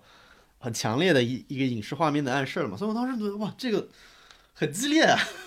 就是一般来说，这种比如说，我不知道放到如今这个年代，大家会怎么去看这个情节。第二个，我发现那个时候的氛围，大家好像也没觉得有什么太大的问题。我记得大家对这个剧当时的争议，并不是说这个东西太激烈，而是说这个剧是不是真的在写奋斗。很多人并不是奋斗，像陆涛其实并不是奋斗，因为我看剧就像刚才说的，可能男性看剧更多的是要看这个社会对男性的要求嘛。其实当时陆涛对我来说是一个挺好的模板，就你看他一个北京人，然后非常会说话，然后评起来的时候很聪明，所对很又很聪明，然后说起话来让所有人都很开心。因为我自己没没不是会说场面话那种，我会觉得哎这种人就很厉害。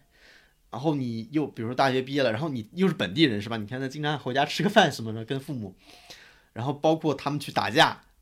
就你看本地人就是能迅速的知道自己会被捞出来，是你发现有他有特别多就是呃你会去憧憬的，因为因为你其实你知道你是达不到嘛，当时我们是外地人。然后你会发现哦，原来在北京，如果你去北漂，这个北京人他们是很厉害的，是吧？甚至你到后面更羡慕是，因为他有两个爹，一个爹是承担了教他做人，做人如何才是做一个好人这么一个角色，另一个爹居然承担了一个如何获取世俗意义上成功的这个功能。其实就像我们之前也聊过，其实，在现在影视剧里面很少出现一个呃长辈的，就是成年男性去指导一个比他晚辈的这么一个东西。许志森那个角色就是这个角色。嗯，当然我觉得我这很厉害，就是在我们那个年代，好像赚钱也不是一件丑事了，所有人其实都想去赚钱，都想去过好，但是并不是所有人都能在一毕业的时候就就会有这样的机会的。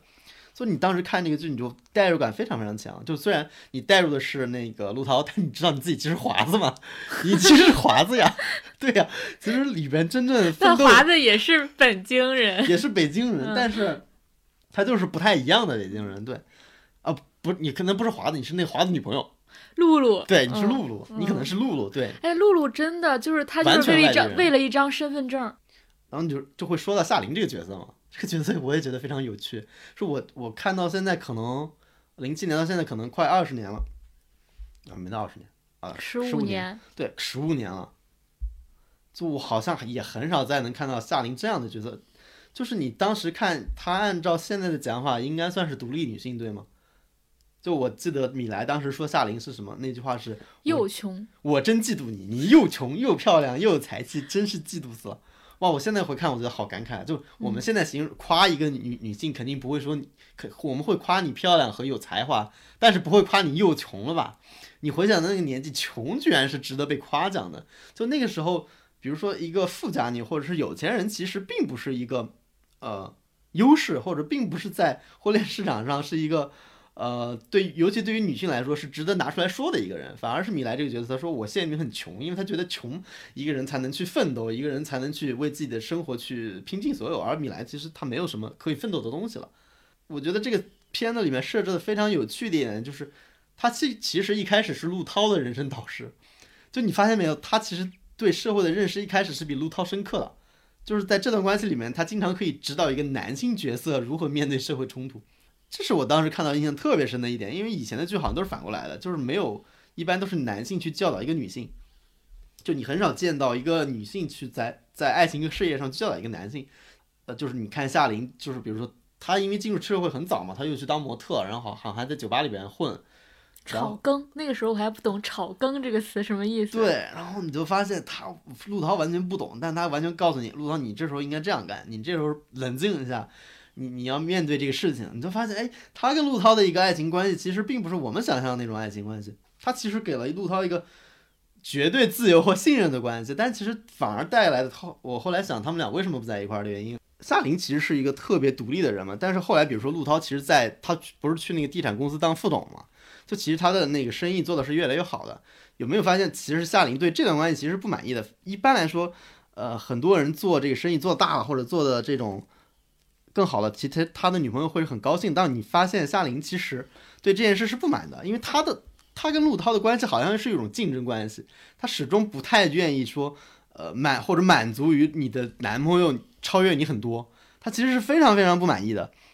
他们俩分手的那段。他表面上的原因是疑似那个陆涛跟米莱劈腿嘛，但你看他那个台词，他说我要离开那个自大狂，他没有说我要离开那个劈腿的人。当时我看到这，我就觉得哎很有意思，就是他其实介意的是陆涛走的比他远很多了。我觉得夏琳这个角色太有意思，他很像一个男人，就是他他在跟她男朋友的这种恩爱关系里边，竞争性是非常非常强的。一开始他们俩是。他是比陆陆涛高一点的，然后后来两他们俩是平行的，但后来陆涛拉他非常远，他自己的事业反而没有做的太多，他就会觉得，我不知道是不是这里边会有一种自尊心上的受到损害，或者说自卑这些东西出来了，他他变得非常好胜，好胜到无法接受爱人爱自己太多，这两者决定了他没有办法跟这个人去，嗯，去继续待下去。哎，这个当时我也觉得很奇特。对，刚才王老师说这个，我突然想到，就是我当时还。去年不重看了一遍嘛，因为去年我本来想把《奋斗》做个做一期节目的，然后当时重看的时候，就夏琳有一段截，我还专门截下来做截图了，跟刚才王老师讲的一模一样，就是他自己是有过对此的表述的。他说，就是夏琳对陆涛说，他说在我们俩的关系里，我要告诉你的是，你总是能带回一些与你有关的新鲜事儿，让我也手心痒痒，特别想试一试。他说，我从心底里羡慕你的机会，嫉妒你的徐志深，恨你的设计图。而我只能去创造机会，我的机会不在你身上，而在我自己身上。你让我明白了，别人的机，别人的事儿再大也是别人的，自己自己的再小事儿也是自己的。对我觉得它就是一种竞争关系，而且他们就像当时你说那个，就是又穷又漂亮又有才华嘛。然后他后面接了一句是说，只有这样，陆涛才愿意拉着你的手一起往前走。但是。米莱好像是一直在前面那个人，不是在他那个在前面是财富上在前面，是。对，就是所以我觉得就是他们俩当时就是你会发现，就陆涛一旦发展的好的时候，奋斗的好的时候。夏琳就不在他身边了。对，陆涛一落魄的时候，夏琳就又回到他身边了。是啊，那因为他那些奋斗好的，我觉得这里面第第一层是他们俩有一种竞争关系，就是他会因为一个是特别顺利，然后一个永远没有找到自己的机会，被迫还要出国读书。然后另外一层，我觉得是，就是就是陆涛的那个就是成功的那个时候，都不是夏琳或者是。陆涛本身的那种成功，就是他们渴望的那种成功，就是完全是有我自己想做的事儿。比如陆涛应该是以设计师的身份而成功，而不是说我靠我爸爸，然后把我设计图卖了，挣了两千万而成功。所以他是所谓的不是他们理想当中成功的时候，夏琳是不认可他的。是，嗯，对，我说这里面掺杂的其实挺多的。我觉得夏琳至少很诚实的面对了自己的爱欲望，或者说自尊心上的受受挫。非常诚实的，我觉得他他们俩的关系里边是没有那种凑合的，就一旦不行，他们俩就立马不在一块儿。就为什么说凑合？因为另有另外一对完全就是凑合。就我后来去看，就是向南和杨晓云完全是凑合呀。就你看向南和杨晓云那个角色，我给我印象也很深。就你看杨晓云他妈，你你看他妈那样，你以为这个角色他会去对抗他妈是吧？就发现他跟他妈一模一样。就杨晓云。找向南是因为什么？因为他够不着陆涛，是吗？因为向，但是向南找耀云是因为他也够不着夏琳那样的人，而而向在向南的价值观里边，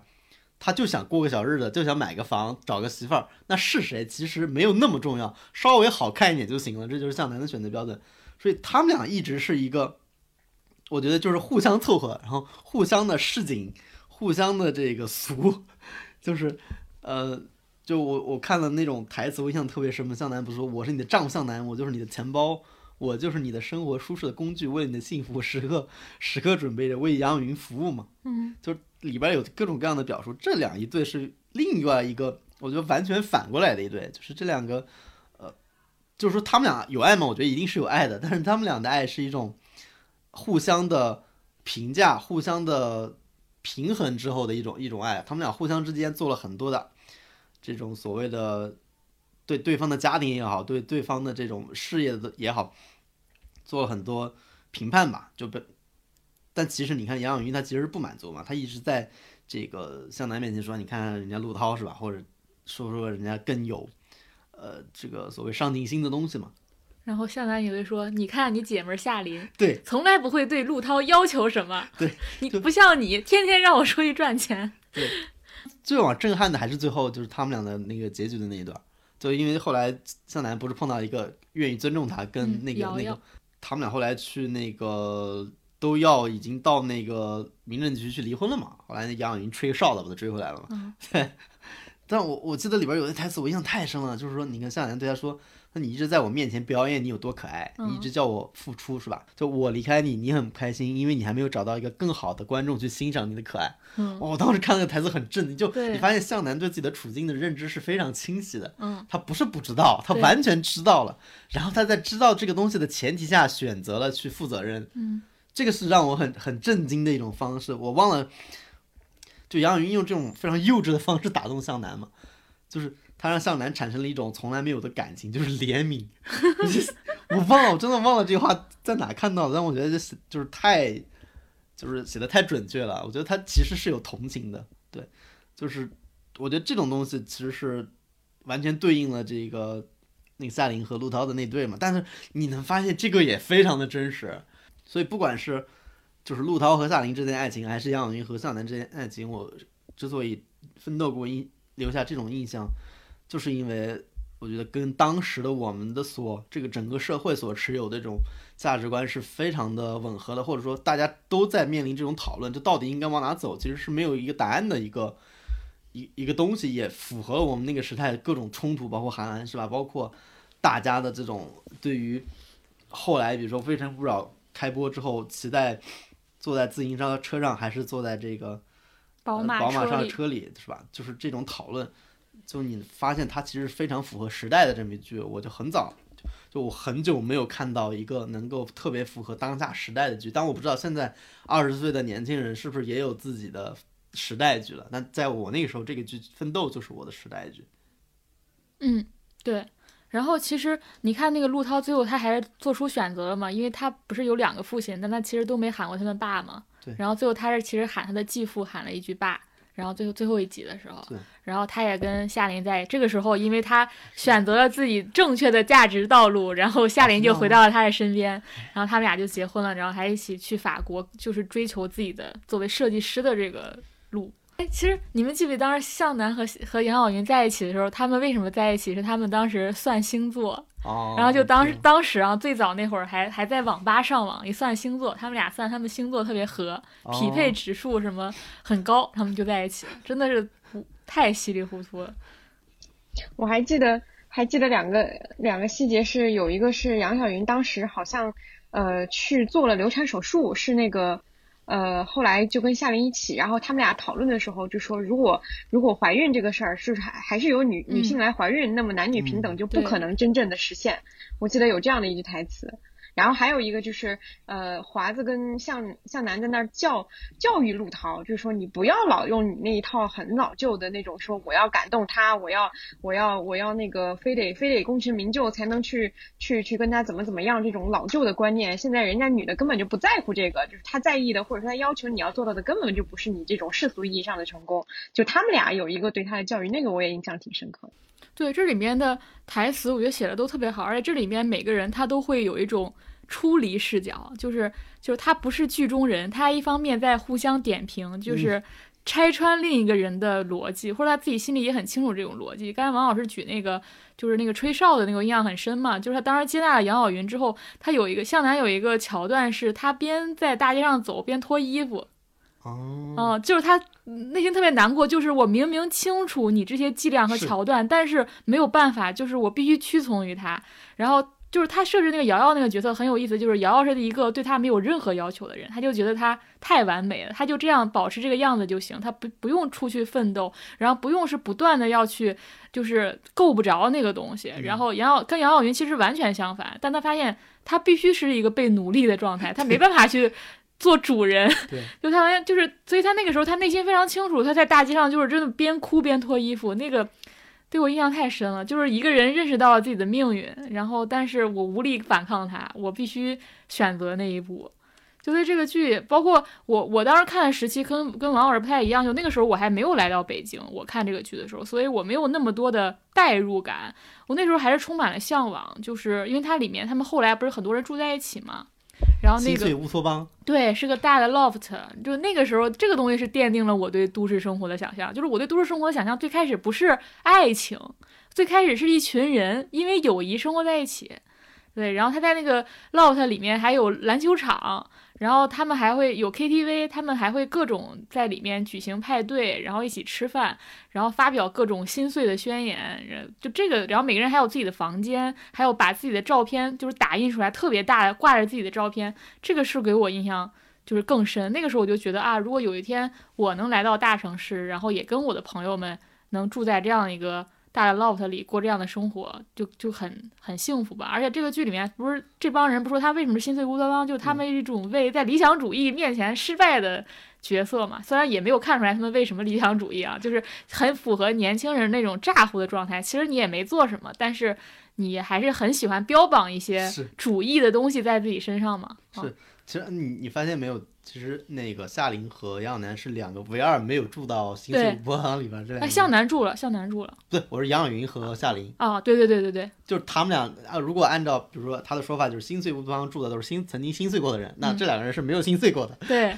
就非常有意思。这两个女性角色，就是他们俩其实对自己的认知也非常清楚。对，就这两个人是从头到尾都知道自己要什么，对其他人都迷茫过。对，嗯，尤其是陆涛啊，然后向南也是短暂迷茫过，华子也是，然后只有这两个人非常的清晰。对。后来我就是再重看的时候，其实露露那个角色给我冲击性还很大的，是不是？我觉得是不是因为我再重看的时候，我已经是一个生活在北京的外地人了。我印象当时他背叛华子的时候，他当时就是他也不算背叛吧，因为他一直在强调说他没有给他戴过绿帽子或什么的。然后他有一个角色，就是他跟那个他里面那个人叫猪头嘛，对对对他跟猪头在一起的时候，他那天晚上他有一个非常充满仪式感的忏悔仪式，就他在家里，然后跪下来，然后就开始忏悔说那个我是个罪人，然后我做了什么事情。这个当然给我冲击还挺大的，就是。他真的是完全为了一纸户口，然后其实里面更多的我觉得也不不对，我刚才说的不对，其实他也不完全为了户口，因为他后面有了阐述，他会觉得华子从根本上没有看得起他，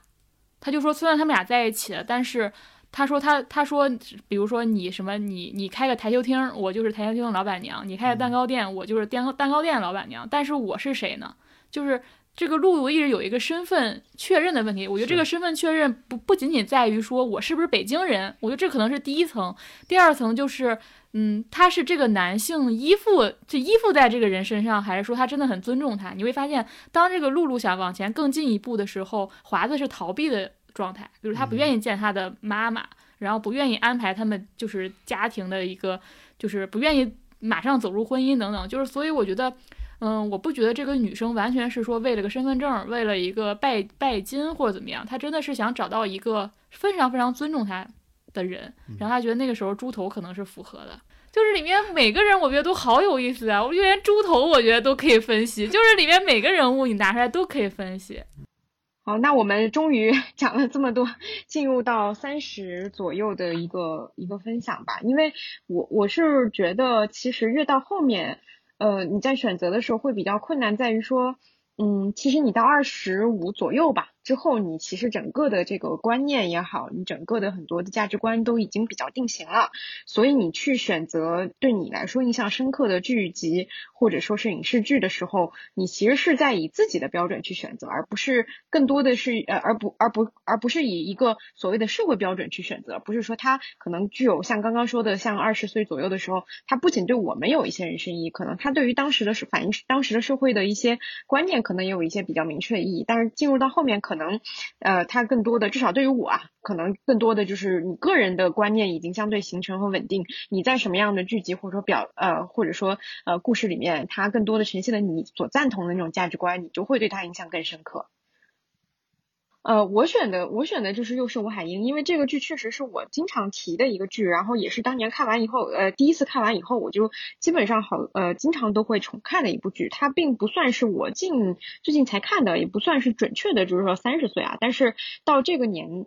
到到现在这个份儿上，我再去回看它，依然觉得它非常的精巧，以及它非常能够概括。呃，尤其刚刚我们在前面说了很多，就是说可能女性在看到一些呃经典的爱情故事也好，或者说看到我们从呃十几岁到现在一直都自己比较偏好的这种类型也好，它在里面到底寻找的是一个什么样的东西？其实到最后你会发现，它寻找的是自己在自己的是现实生活里到底要被放在一个什么位置，以及我们最担心的和最在意的东西到底是什么？我觉得。又是吴海英这个故事，就是，嗯，他他在心里的共鸣，更多的就是从这个女主角身上去找到的，而且就有一点像是当年丽香对于很多八零后的一个记忆。我觉得是吴海英对于我来说，她的那个呃，就是感感触，或者说留下那个印象，也是也是差不多的。就因为丽香当时在很多人回忆起来，都是一个非常勇敢的，非常的呃，就是呃。印象深刻的一个乐观的一个女性形象嘛，她在当时鼓舞了很多人，就是说，呃，她最后并没有得到在那个故事里没有得到一个爱情上的圆满，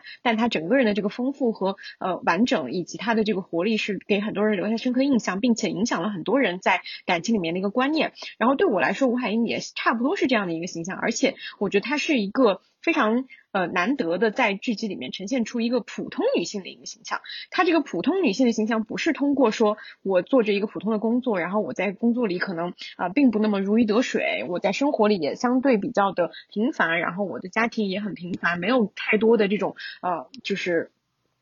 不管是物质上的还是一个性欲上的一个奇幻的设定，它都没有太多这个这些东西，呃，它而是通过两个点，它去把这个普通的女性的一个呃生活的一个方面去构建起来，而且我后面反复的看的时候，我会觉得它构建的这个点非常非常巧妙，就是它非常呃。轻巧的去设置了，就是这个她的个人困境，就是很和和很多我觉得现在东亚的女性呃的潜意识里非常在意的两个点是很像的，同性之间的竞争，就是我要怎么样跟同样的女性在对比的时候去不不落一个下风，这是很多虽然我们从小到大就是呃生活在的这个环境里面，从小到大就是所以现在我们虽然都在强调说不要雌竞，但其实我们从小到大。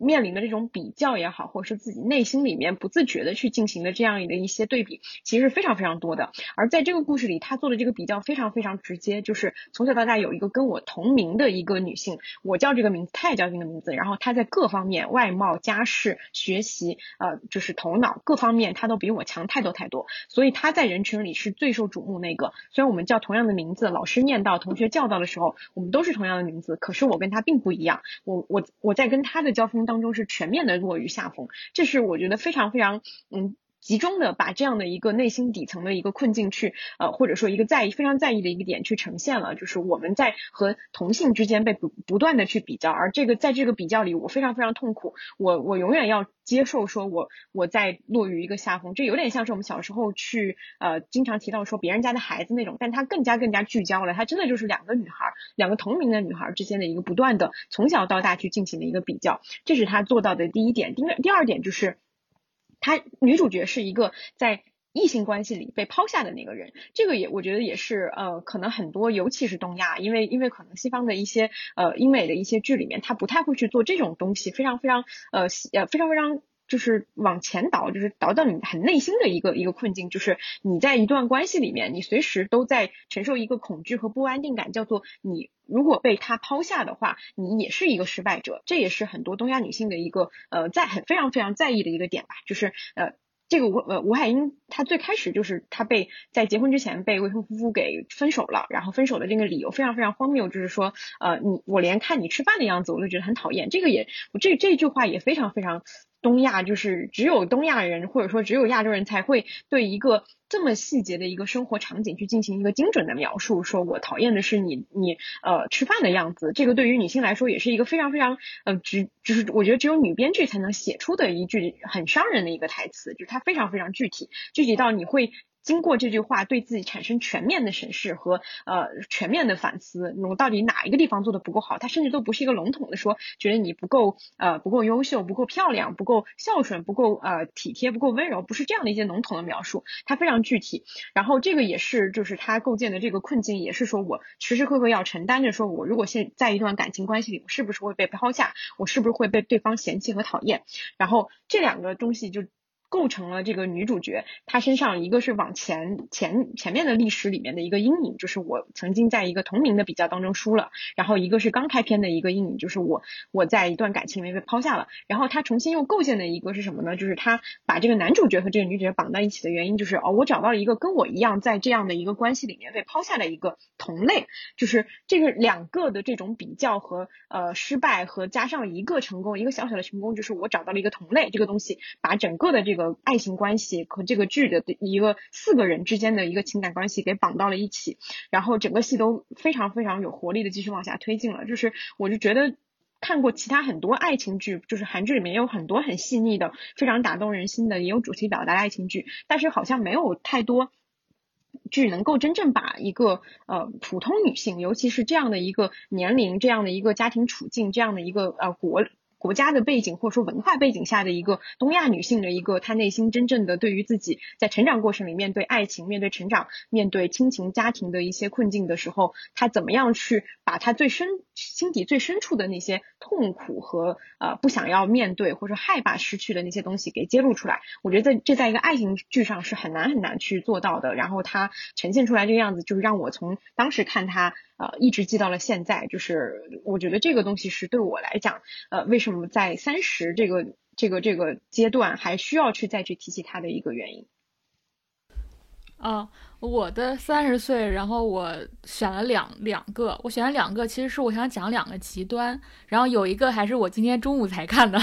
就是王浩史册爱情六部曲，然后这个是他们参加年度喜剧大赛的六个作品，然后这六个作品非常神奇的。组成了一个浪漫喜剧宇宙，就是它六个故事其实经历了，比如说相识、呃结婚、相恋，不是相相识、相恋、结婚，然后分手，再到失忆、重逢，就这么一个整个过程吧。就是他本来好像这个是无意当中达成，他没有想去一开始就做个宇宙出来，但最后却非常神奇，到最后一最后一期的时候，还跟前面的整个有一个呼应。就是有一个台词上的呼应，又有一个梦境的呼应，又有一个场景上的呼应，就非常巧妙。就是我想举这个的原因是，我会发现，就像为什么这个爱情六部曲这样的打动人，因为它是完全是一种爱情小品式的嘛。因为我觉得它有点像我们之前聊爱情神话，它就是我完全写的都是生活细节，然后也全都是当代生活，呃，情侣们的小烦恼，比如说浪漫与否，前任现任，陪伴我的时间。多还是少？谁主动道歉？全都是这些不能更日常的东西，但是大家却能从中体会到甜蜜，因为这都是两个，就是这个跟当时他们创作的时候，我看他们提到说，就是没有坏人嘛，就他们。要要就要拉入这种非常非常琐碎的生活当中，就是他们起的就是两个热烈真诚的人，然后都有着温暖的底色，然后他们在日常生活当中遭遇到这些不大不小的烦恼。但是你看的时候，这尤其是你这六个，我是一口气看下来的，就是六个连连续下看下来的，就他给我的那种情感的力量是很强烈的。就是我突然发现，哦，原来他不亚于说我去看一个影影视剧，然后就是。一一对情侣，一对情侣走完整个这个爱情的这个过程，然后给你留下来的这个印记。我印象最喜，我当时特别感动的一个桥段是，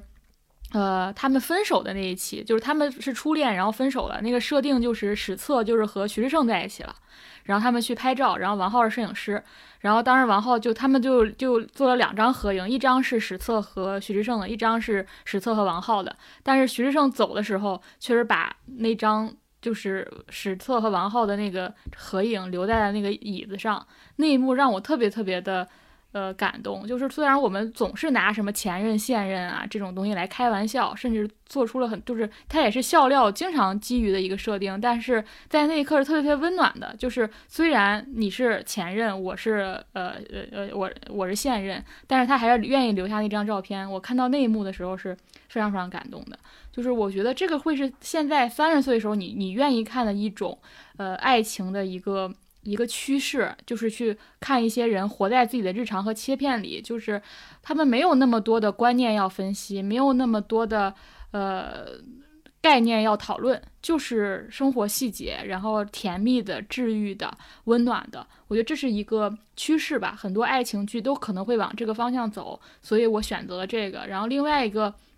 呃，另外一个我想提的，我之前在我们第三期节目。呃，第二期节目就是春夜那呃春夜第几期？第二期，在春夜那期节目我也提过，就是密会提他，我觉得他是另外一个极端，就是呃，他依然在鼓励说爱要是跟爱是一种更崇高的力量，就是爱是一种，我觉得他这个密会，我觉得可以当做一种关于爱情的哲学剧吧，就是他完全回到了本质。我们刚才提到的那些所有什么年龄、阶层，呃，所有这些问题都不在，都在这个剧当中都回到了一个。原点就是爱是两个人缔结的深刻连接，爱是两个人之间无法克制的吸引。所以这个剧我把它放在这里，是我觉得我们现在谈论爱情的时候，太去把它归结成一种，呃。就是我们已经不不去强调说爱可以改变人，或者或者说爱情是一个具有力量性的东西，我们只在强调它日常的那一面。我觉得强调的过于多了，好像忘记了说它曾经是个很很重大的事情，它其实是是人生命当中很重要的一件事情，它能够呃深刻的改变我们的认知。就是我放到这里的原因，还是我会发现就是。反正迄今为止，就是我可能说出来我都会觉得很惭愧，但是迄今为止最能打开我人生感受力的方式，真的还是谈恋爱。因为可能没有，可能因为没有经历过特别大的事儿，但是因为这样说的原因，是因为谈恋爱的时候你会发现，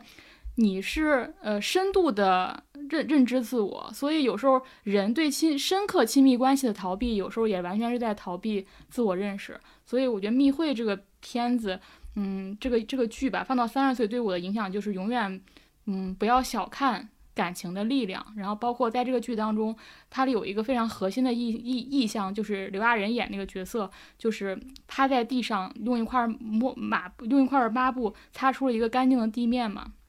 然后导致这个这个这个女性最后在那个法庭上，她会说，她印象，她觉得她那是她当人生一瞬，就是有一个人愿意为她擦出一个干净的地位，所以我觉得。呃，这个剧你也可以说，就是在这个剧当中，爱就是擦干净你的生活，然后擦干净你的心。所以放到这里，我就觉得，一方面我们在强调这种，当把爱情变成了一个已经打破了所有，我觉得我我们此时此刻已经把爱打破了所有的话语，我们已经没有再去强调说什么不同性别的人不能在一起，不同年龄的人不能在一起，不同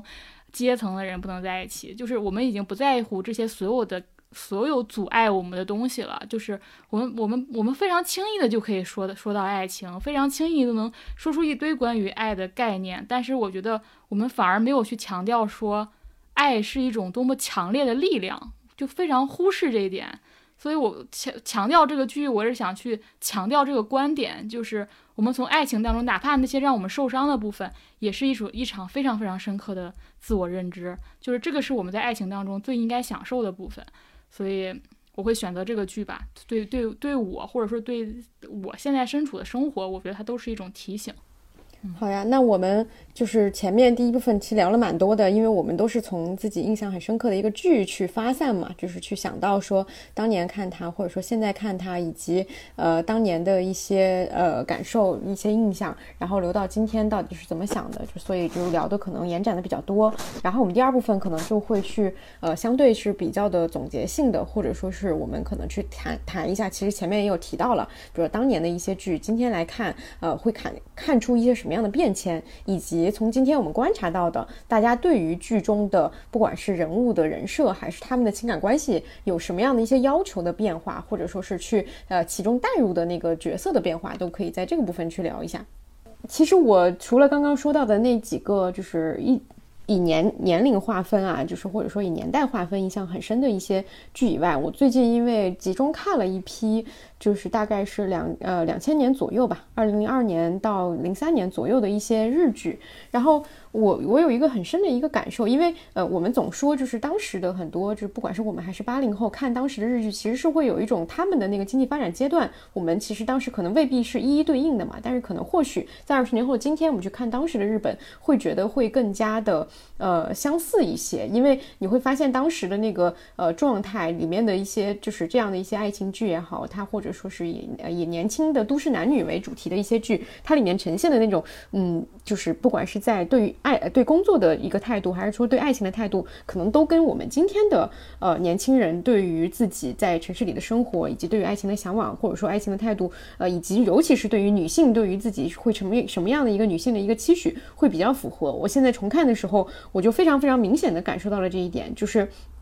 因为当时所有的这些剧里面，不管它是以呃就是。职业主题的，就是比如说像木村拓哉的《空中情缘》，还还呃，以及包括像那个申京惠里演的那个《爱的力量》，他讲的是做广告的人嘛。然后还有包括就呃，还是说他是单纯的一个感情感剧，比如说是那个广末凉子演的那个前男友，他其实所有的这些剧里面，他都会呈现出一个整体的一个精神面貌的昂扬和一种充满希望的一个情绪。就是他们的男女主角都有自己的本职工作，而且他们都是在工作交集里面去发生这样的一个情感。呃，工作是贯穿其中的一个主线，然后在这个主。主线里面有爱穿插着爱情的发生和这个变化，然后而且女性尤其值得一提的是，女性在这样的剧集里面，她们的面目都非常非常鲜明。就这个鲜明不仅仅是笼统的去说她们有自己独立的工作，有个独立的呃职业的状态等等，呃。比如说像呃《爱爱的力量》里面的那个申京惠里，他演的是一个广告公司的一个人嘛，就这个职业设性设设定其实挺常见的，但他是一个三十岁左右，然后每天经常喝酒，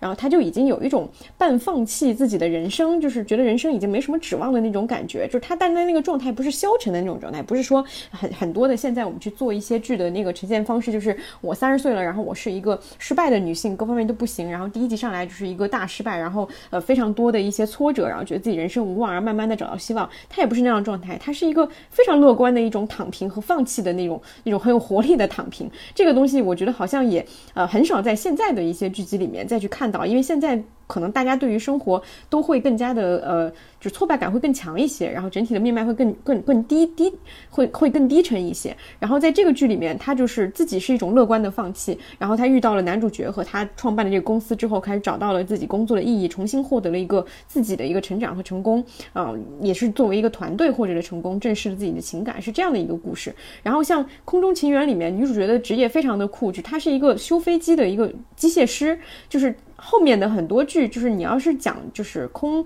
呃空中的一些，就包括像嗯呃飞行员，你那你搭配的女性女性角色一定是个空姐，就是像 TVB 的那个冲上云霄，就一定是这样的一个搭配，好像才是比较符合大家传统的的想象的。但是在呃空中情人里面，她其实是一个非常酷的穿着工装的一个女性形象，然后也非常的傲娇，就从头到尾她其实都不是那种非常可爱的女性形象。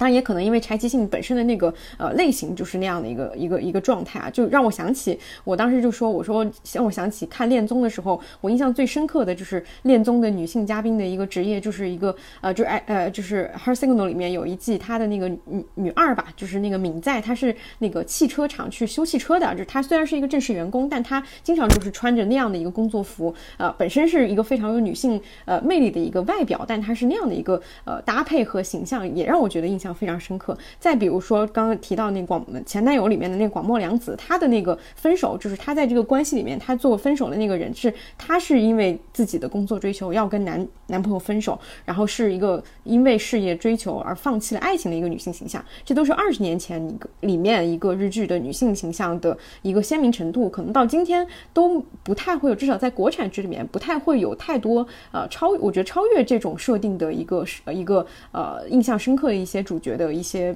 表达吧，就是大家可能目前为止我们还停留在说我们要去呈现女性的独立，但这种独立依然是比较的符合啊常规想象的独立，就是我们去设置的他们的工作也依然是比较偏偏偏向于白领的，然后他们的那种女性特质的或者说女性的表达，就像阿康最开始提到的一样，我们现在因为我们自己有很多想要表达的一些观念性的东西，所以传递到剧集里或者说我们去塑造的那个剧集里的形象，它是一开始先是要提出一个明确的口号和提。提出一个明确的标签的，就是我要做一个什么样的人，先把这个姿态放到这里，他可能才会有这个人物慢慢的一个丰满的样子。但是当年的呃，给我印象感觉给我的一个感觉，就是当年的日本社会的在那样一个经济环境下的一个男男女女的形象，它是相对比较自然的。我我就是我自己本人，自己自己去呃，就是他自己的样子，而不是说我因为有先有了一个想要表达的一个女性主题，所以去塑造了一个穿着工装裤的然后修飞机的一个女性形象，可能是这样的一种微妙的差别。就是我觉得我们现在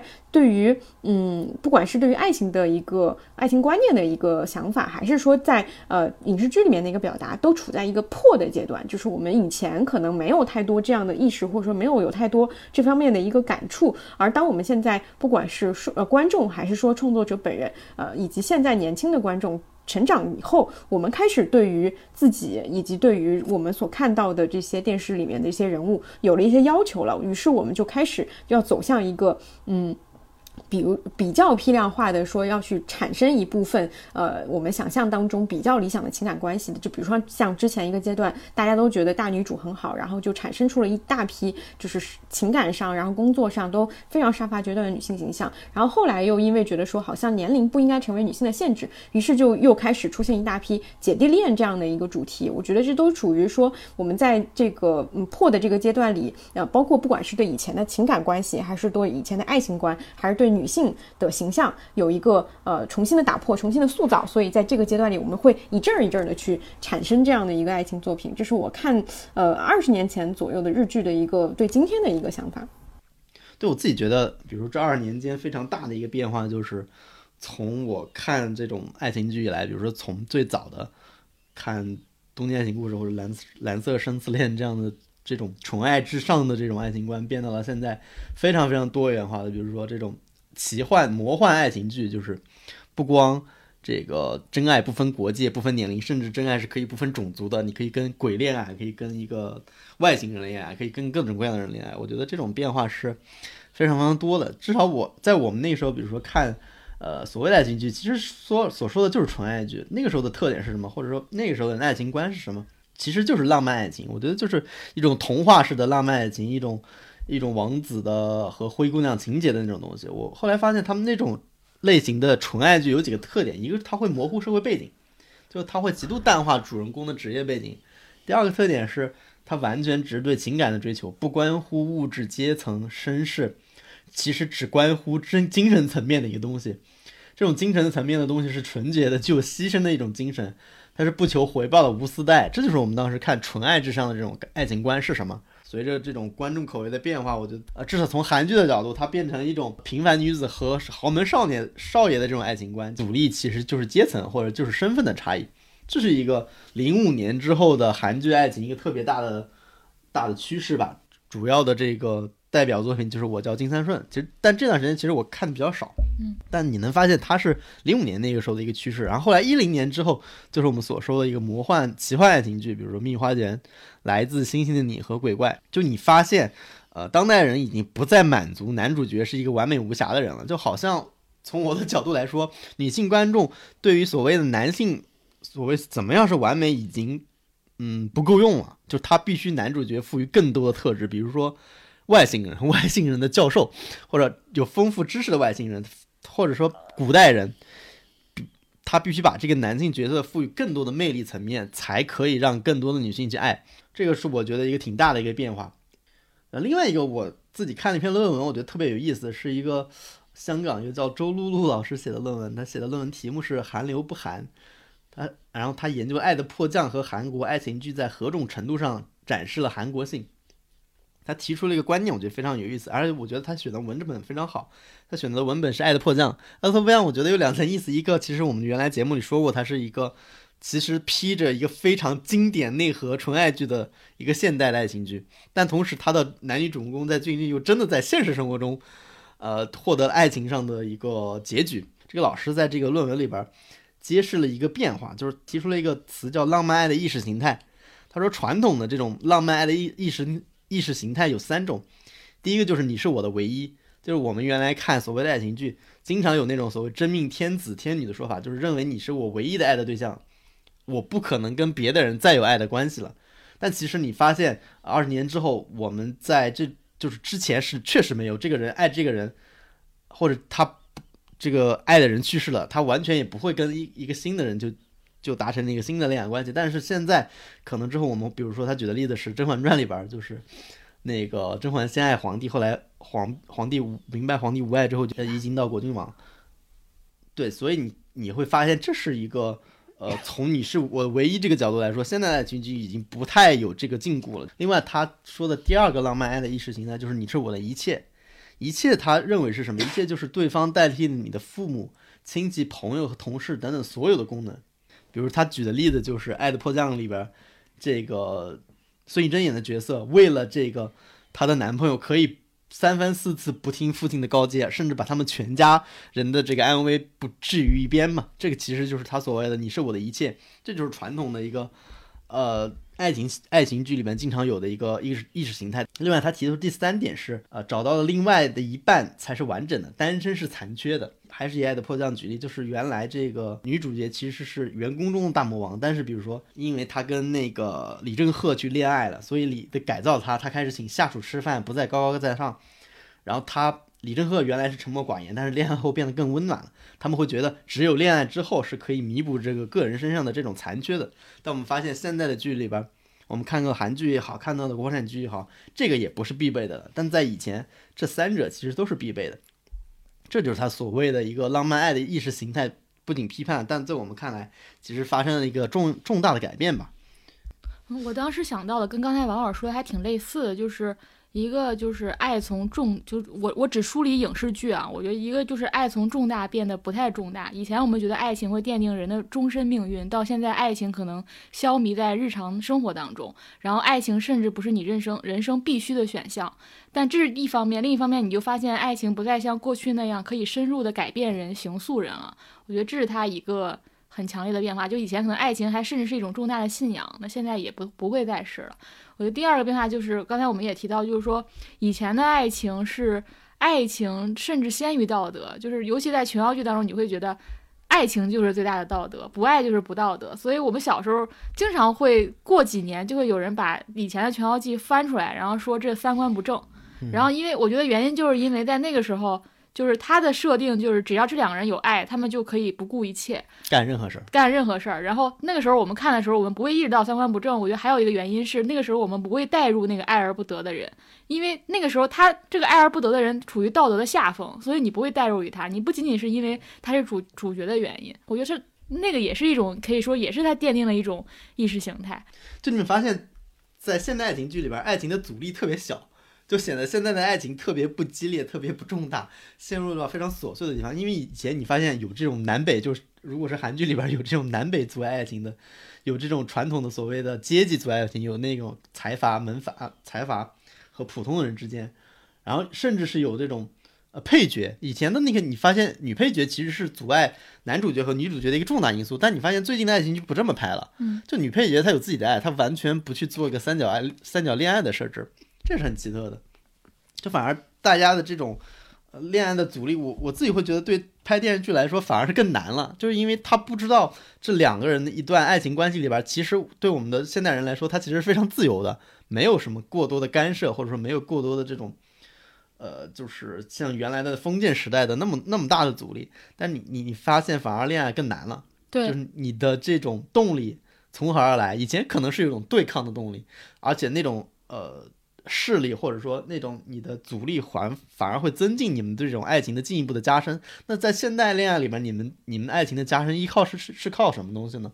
是靠你们之间误会去推进吗？还靠什么推进？我觉得这个其实变得越来越难了。就很多爱情剧其实是要解决这个问题。对，所以我当时在列那个三十岁的时候，我还当时想到了两两个电影，一个是《花束般的恋爱》，一个是《最糟糕的人》。我们之前都在电视报当中分享过这两个作品。为什么我想选这两部呢？就是我觉得就是刚才那个趋势，就特别特别能代表就是当下这两个剧，因为就在这两个剧当中都没有所谓的爱情的阻力，或者是我们传统那种阶层、年龄、巴拉一系列构成的这种外部条件，完全是讲。就是两个人之间这个爱怎么走下去，甚至你看在《话说般的恋爱》更为特殊，就这两个人连兴趣爱好都没有不同，他是两个百分百契合的人，但是这个爱情到最后依然无法维持下去，所以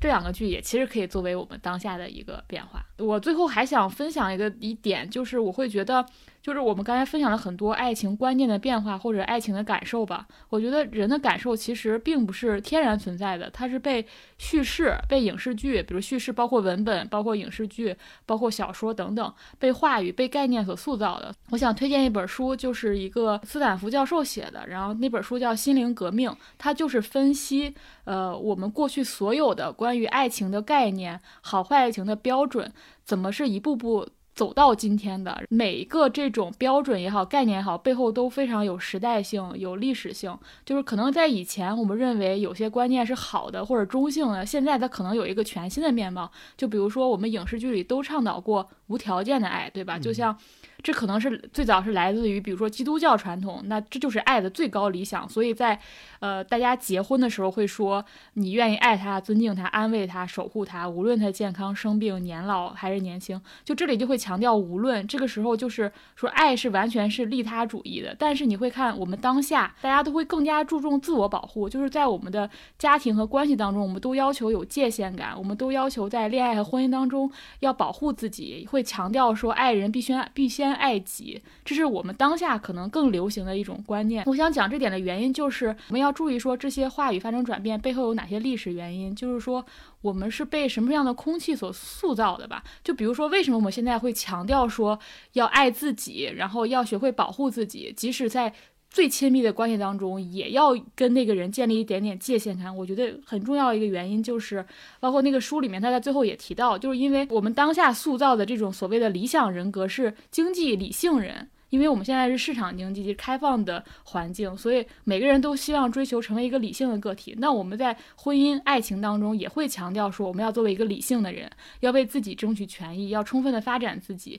然后要及时止损，不要让自己受到伤害。然后这其实就是一种理性人的爱嘛，要对自己负责，然后把自己放在第一位。就是我们今天讲了很多关于爱的理念，呃，值得分析的脉络就是我们可以都想想说它是被什么塑造的。然后当我们使用这些爱情语言，比如说这种呃为爱不顾一切，或者是呃爱自己，或者是什么爱没有标准，然后爱爱可以有自己定义，我们都会说这些话。但是这些话和概念，我们应该对它更加的敏感。因为，因为我们今天在强调打破爱的标准，不要去听爱的毒鸡汤的时候，你其实说一句打破很容易。但是怎么打破呢？我觉得第一步就是应该对语言和概念的反思，因为我们都是使用语言来表达的人，我们都是用现成的嗯表达来理解自己具体的生活和爱情。我我应该做的就是回到自己具体的生活当中，一方面去理解别人，理解这些概念和要求，另一方面也在一定程度上摆脱这些框架对我们的束缚。就是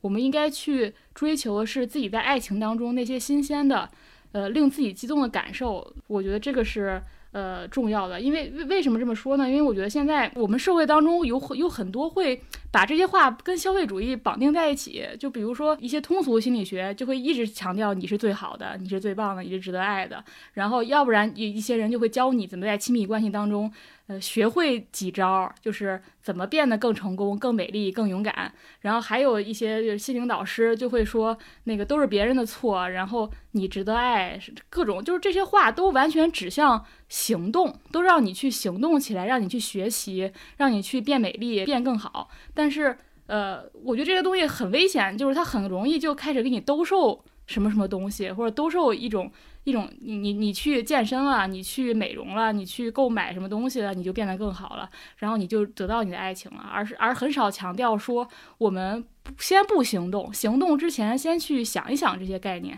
所以我觉得，为什么推荐那本书？就是那本书，它完全指向的是所有这些概念怎么来的。你现在觉得爱，比如说历史是直线发展的，就是关于爱的观念也是一点点发展。但你看那本书，你会发现，所谓的这种自由恋爱怎么出现的？然后它甚至在二十二十年代到三十年代的时候，它就有了这种，比如说性和爱的分离。你会发现这个东西是重复的，它曾经是出现的，它完全是阶段性的出现的。如果我们想真正的理解我们每天。放在嘴上的那些话，然后那些概念，就是不如先去想想这些概念是怎么来的。因为光说一句打破爱的标准很容易，但是呃，为什么要打破，或者这些爱的标准是怎么一步步形成的，可能是更值得去提示的吧。好，那我们今天就到这里。然后大家也可以上微博看一下探探的这个活动，就是当代年轻人对爱情毒鸡汤说不，可以在评论里发表你自己对这个爱情的刻板印象的看法，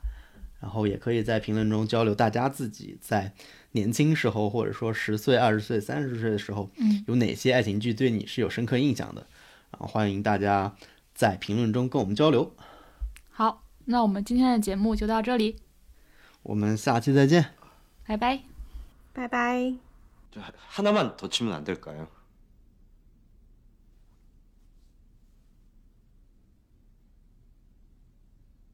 어제 그거